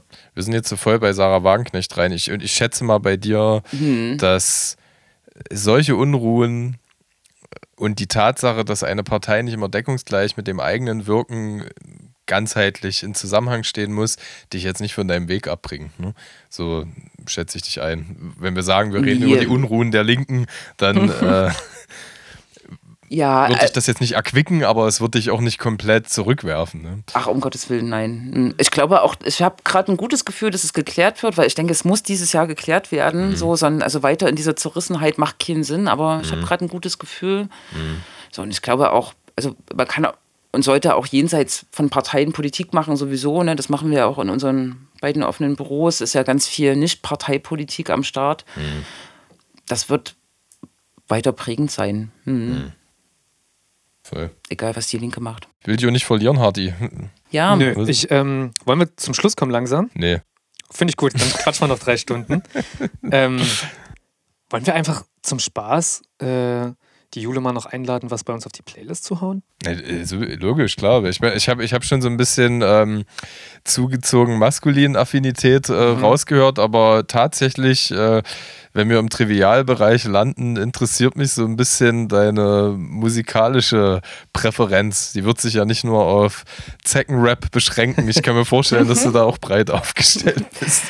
Na, ehrlich gesagt, wenn man viel politisch aktiv ist, verliert man so Fäden. Ne? Ja. Und Musik ist so ein Faden, den ich verloren habe. Also ich höre zwar immer Musik, aber ich höre immer ein Jahr lang eine Playlist. Das ist oh, vollkommen. Geil. Oh. Das? Oh, das geht runter wie Öl, das finde ich klasse. Ja, wirklich? ja, ich, ich mag zum Beispiel, das ist dieselbe Kategorie Grimm 104 sehr, sehr mhm. gerne. Ne? Killer, das ja. ist dasselbe, ja, ja, Genau, auch das letzte Album, das wäre vielleicht das, was mir am ehesten einfällt. Imperium, ja. Dem haben wir schon fast eine ganze Folge gewidmet. Ich ja. Äh, gen Echt, genoss auch das äh, Privileg, äh, mich in Berlin dazu mit ihm zu treffen. Und Mensch. äh, ja, äh, ich weiß nicht wieso, gerade, also ich fand es immer cool, aber es gibt, und das ist das, was du berichtest, äh, diese, diese Reizüberflutung an Mucke, die mhm. äh, überfordert einen halt auch so krass. Und äh, dann finde ich es irgendwie cool, äh, zu sagen, ja, ey, komm, ich höre ich hör die eine Playlist. Und äh, das ist wie früher halt auch die B-Seiten zu hören oder die Songs, die nicht als Single rausgekommen sind, die dann lieber das, also früher hatte ich halt drei oder vier CDs, als ich angefangen habe, Hip-Hop zu hören und die habe ich auch 80.000 Mal gehört. So. Oder halt den ganzen Sommer lang ein Tape zu hören, so. Ja. Immer wieder rumdrehen und immer wieder von vorn. So. Kennt ihr, also, ja? Kennst du? Fall, ja, ja. Mhm. Also ja. Das, also ich hatte damals, ähm, als ich einen Führerschein mit 18 bekommen hatte, hatten, äh, sind wir mal mit dem Fiesta meiner Mutter rumgefahren und da war ein Eminem-Tape drin. Und das war aber im Sommer so verbogen, das Tape selber, dass man das nicht mehr rausgekriegt hat. Das heißt, du konntest entweder Radio hören oder immer dieses Tape von Eminem. Und das war irgendwie, ja, das war schon ganz geil eigentlich. Ja, aber auch da ist die musikalische Diversität in, ich glaube, zwei, drei Sommern aneinander geknüpft, äh, sehr merkwürdig gewesen. Da habe ich äh, damals, also wir reden oft über unsere jugendliche Verblendung unserer Musikgeschmäcker. Ähm, ich habe zum einen ein Farin Urlaub-Tape sehr gerockt bei mir. Mhm. Äh, dann äh, im, ganz im Gegensatz dazu Bushido und Flair hier mit Carlo Cooks Nutten, ganz schlimm, aber das habe ich zeitgleich gehört. So. Das habe ich damit unglaublich eigentlich. Ja. ja. Und, und heute ganz im Gegensatz dazu finde ich es wieder, weil du halt eben zu deiner Affinität zu Grimm 104, ZM oder Testo sprichst. Mhm geht halt eben auch so ein kleiner Traum für mich in Erfüllung, dass ich halt eben im Zuge meiner musikalischen äh, Aktivität irgendwie teilweise als Tourmanager jetzt für die halt unterwegs gewesen bin. Yes, so. Und dann, okay. dass ich dann mhm. halt eben mit Grimm zusammen äh, nach Düsseldorf fahre und wir dann halt eben in sehr schöne Gespräche geraten und so. Das finde ich echt schön. Und dann kann ich mir halt eben direkt noch die Auftritte mit angucken und da freue ich mich auch drüber. Das ist total verrückt. Ich habe neulich einen, einen, alten Bekannten aus Plauen getroffen, der gerade irgendwie Tourmanager für Danger Dan war. Wir haben uns mhm. im Gewandhaus getroffen, als er im Gewandhaus gespielt ja, hat. Und er hat den dann auch rausgeholt und ja. so. Das war, aber da war ich auch, wow, wo Leute so landen, ne? Mhm. wo Leute so verquickt sind. Hm. Ja, ja, ich mochte auch bei. Ähm äh, bei Danger Dan, als wir so darüber geredet haben, in welchen Location er ist, er ist also mhm. als, als wir damals Interview zum Album gemacht hat, meinte er, ich, ich bin gespannt, weil ich mochte diese Formulierung so von ihm. Äh, zu meinen Konzerten sind damals unterdurchschnittlich viel Arschlöcher gekommen und das wird sich jetzt natürlich äh, verändern. Ja? wo, wo, wir, also ich meine, das ist die Art, auf die, ich spreche den Künstler mal falsch aus, äh, Bang Shi, mhm. ja? Äh, wie der halt so Mainstream geworden ist. Der ist irgendwie im, in seiner Grundintention noch wichtig, aber als wir hier hier im Kunstkraftwerk mhm. waren zur Ausstellung, gehst du halt irgendwie raus und dann siehst du halt Banksy-Motive auf äh, Fruit of the Loom Pullover. Ne? So, und das ist, ist halt so. Banksy? Banksy, ja, ja, genau. Okay. Banksy würde ich auch sagen. Ja, ja. Ich dachte, du hast ein Special aus. Nee, ich, ich schaff, äh, ich, ähm, ich habe den immer Banshee genannt und dann habe ich, der wird doch B-A-N. K-S-Y. Genau. Und das habe ich, das in, ja. ich habe da eine Schwierigkeit. Ich muss den, es, es kommt einfach nicht in meinen Kopf an irgendwie. Deswegen äh, werde ich diesen Namen immer komisch aussprechen. Ja, genau. Aber ähm, er, er, selber hat, glaube ich, den Taste nicht verloren. Ich habe, glaube ich, vor dem 8. März habe ich von ihm so im Internet so ein Kunstwerk gesehen, das auf häusliche Gewalt hinwies. Ja. Das fand ich jetzt schon okay. Danger Dan ja auch nicht. Wobei, was witzig ist, eine, eine lustige äh, Linie auf dem Album Aversion Dis Danger Dan. Äh, rappt er richtig. Ich finde Banksy scheiße. Mm, stimmt, ja. stimmt. Ähm, Aber die Interpretation der Kunst ist ja trotzdem immer noch so eine Sache. Also man darf nie, ich weiß noch, wie das war, als ich das erste Mal KIZ im Haus Auensee gesehen habe. Ich mhm. habe KIZ immer im Coney Island gesehen. Und dann kam halt Hurra, die Welt geht unter mhm. mit Henning May im, im Refrain und dann waren auf einmal statt 800 Leute 5000 Leute da. Ja. So, und dann habe ich halt äh, eine Mutter mit ihrer Tochter gesehen ähm, und die Mutter halt auch sehr knapp bekleidet und die waren einfach nur Woo-Girls, die die ganze Zeit da rumgehüpft sind und ich habe gedacht, okay, ich schließe jetzt nicht von der Klientel, die da hinkommt, auf die Band, weil das gleiche auch bei Danger Dan. Ich denke, das meinte er, dass, dass er seine neue Reputation auch so ein bisschen als Sozialexperiment mm. äh, mhm. verstanden hat. Ja? Also das ist ja auch wieder so, ein, so, eine, so eine, Komfortzone irgendwie, die ja. äh, politische Kunst oder die Kunst, die so ein bisschen für Humanismus steht für sich als Aktivismus zu begreifen, mm. obwohl er halt keiner ist, weil es gesagt ist und weil ich es konsumiere und reproduziere, habe ich halt automatisch was getan äh, fürs Movement. Mo Mo Mo Movement ja. Ja. So ein bisschen emotional, ich weiß nicht, kennt ihr bestimmt auch äh, ähm, Jakob, der sich äh, suizidiert hat, hat äh, Nemesis, genau, ja, das hat, hat mich auch, ja, genau, ne, mich auch sehr bewegt. Also habe ich auch gern gehört, so, mhm. ja. Es gab, gab, auch die Zeiten, wo ich Tokotronic und die Sterne und so gehört habe. Mhm. Kennt ihr auch, oder? Mhm, ne? ja. So, um jetzt so ein bisschen rauszukommen aus jo. dem Genre. Ja, Genre. Genau. aber es gibt auch die Punk Punkrock-Phase, so But Alive, sagt euch das was? Mich nicht. Das nicht, aber ich hätte mich jetzt gewundert, wenn Vor, du das Vorgänger nicht... von Catcar ist es. Irgendwie ah, okay. Markus Wiebusch, ähm, ja. auch ein ja. großartiger Sänger. Ja. Hm, Catcar glaube ich dann nicht mehr so, aber... Mhm. Ja. Was davor war, war schon Punkrock, ja. Also mich würde, wenn du nachgucken musst, ist das total okay, aber guck gerne mal in deine Playlist rein. Mich würde total interessieren, was du, uns, was du bei uns auf die Playlist setzen würdest. Ich würde gerne was von, von deinem Musikgeschmack bei uns in der Playlist wiederfinden. Da zielte meine Frage auch drauf ab, wo, wo ich gesagt habe, es wird nicht nur Hip-Hop sein. Ich hätte mich jetzt gewundert, wenn Punkrock mhm. irgendwie keine Rolle gespielt hätte. Auf jeden Fall. Ja. Bei euch? Äh, oh, ich habe eine neue Künstlerin jetzt entdeckt letztens. Ähm, was wir draufpacken oder was noch zum, zur, zum restlichen Genre? Ja, ja, genau. Hm? Das zweite. Das ja. zweite. Ey, das ist äh, super breit. Also sieh mich bitte eine Bill Evans Platte äh, und Chad Baker Platte bei mir auf den Plattenspieler packen, bis hin zu Antilopengang und äh, also es ist so breit. Es geht wirklich von, von Klassik über handwerkliche Musik und äh, ja. Super. Ja. Mhm. Zu allem Besprochenen. Ja, bei mir ist aktuell viel Techno. Techno. Drum, Drum and Bass wieder, ja, viel, Okay. viel so Technoider-Kram. Aber ich äh, zeitgleich, wo es so, wo es so computergenerierte Musik ist, finde ich irgendwie doch auch handgemachte Musik ganz geil. Voll. Ja. Ähm, also da bin ich, ich höre unterschiedliche Sachen zeitgleich. Und da hatte ich jetzt zum Beispiel, und da möchte ich auch direkt den Song, und ich glaube, das ist keine, ist mittlerweile kein Geheimtipp mehr. Ähm, aber bei Instagram habe ich sie gefunden. Äh, sie heißt Lola Young und ähm, sie hat das Lied äh, Don't Hate Me gemacht. Und das hat mich sehr berührt, weil so wie das Intro losgeht mit Bass und mit den Drums, klingt das, als ob das ein sehr bekannter Song aus den 90ern sein könnte und die singt da sehr geil einfach drauf. Ich glaube, das ist, das ist mein Song für heute. Lola Young, Don't Hate Me, den möchte ich gerne auf die Playlist setzen. Ach nee, ich habe noch was. Oh Gott. Ach Mist. ich ja. mache noch was. Ich, und zwar beim laufender Song ist bei mir übrigens gerade heute habe ich gute Laune von Helge Schneider. nicht schlecht. Ich habe Manfred Krug hier in meiner Playlist. liebe Kennt ihr den? Manfred. Ja, na klar. Wirklich? Wenn ja? du traurig bist, dann komm Ja. zu mir. Bitte glaube mir, es gibt einen Mann. Entschuldigung. wenn, wenn euch das flasht, kann ich da auch einen nehmen. Äh, einen Song. Ja, voll, unbedingt. Wirklich, du kannst auch ja? zwei oder drei Songs Ja, ja. nehmen. Und das ist witzig, wir haben erst über Manfred Krug gesprochen. Seine Tagebücher sind ja letztes Jahr äh, äh, veröffentlicht worden. Äh, das ist super lustig. Ja. Äh, Von seinem Sohn eingelesen, glaube ich, ne? ich glaube, ja. Also ich mag halt seine, gerade seine Chansons aus den 70ern, 80ern, die sind mega. Äh, Ich habe hier so eine Platte. Ja. Äh, Aber jetzt fängt es ja an, so Geräusche zu machen. Ist schon okay. David Bowie zum Beispiel hören wir auch sehr gerne. Hm. Ja. Das ist immer das Ende der Serie, ist so unqualifiziert. Also Ich mache meins, noch- ich mach meins noch kurz zu Ende, dann würde ich gerne, dann würd ich Sorry, gerne sorry. deines. Ja. Und zwar äh, Piri und Tommy Villers heißt er, glaube ich. Villers mit Doppel-L. Und das Lied heißt On and On. Das ist äh, ganz entspannter Drum and Bass mit äh, süßlich poppiger Stimme drauf. Gefällt mir gerade sehr gut und damit bin ich fertig für heute. Killer. Mensch, dann nehme ich äh, Manfred Krug, ne? Wenn es draußen grün wird, das passt auch gerade. Ja, doch, super. super Das ist ein Zeit, ganz sweetes Lied. Und äh, kennt ihr Pasco? Ja. Oh, Pasco mag ich auch sehr. Und da erinnere ich mich, äh, vor Jahren, vor zehn Jahren, fünf bis zehn Jahren, habe ich Pasco und auch feine Sahne Fischfilet, das ist heute ein bisschen schwierig, noch im Zorro gesehen, ne? Mhm. Ja. Im Zorro-Keller irgendwie. Echt? das ist Feine vollkommen. Ja, ja. Krass, krass, genau. okay. Das war ein Geheimkonzert, aber Pasco war, glaube ich, noch normal. Die, weiß nicht, ich bin jetzt auch da eher so bei den Shows, naja, Mhm. ist auch Coney Island. Ein bisschen zu Plastik inzwischen, finde ich. Ja? Aber ich mag die. Hm? Pasco komplett. Also Kriegerin. Äh, äh, Äthiopien hat die Bombe. Ja. Oh Gott. Packst du was von Pasco drauf? Ja, kann ich machen.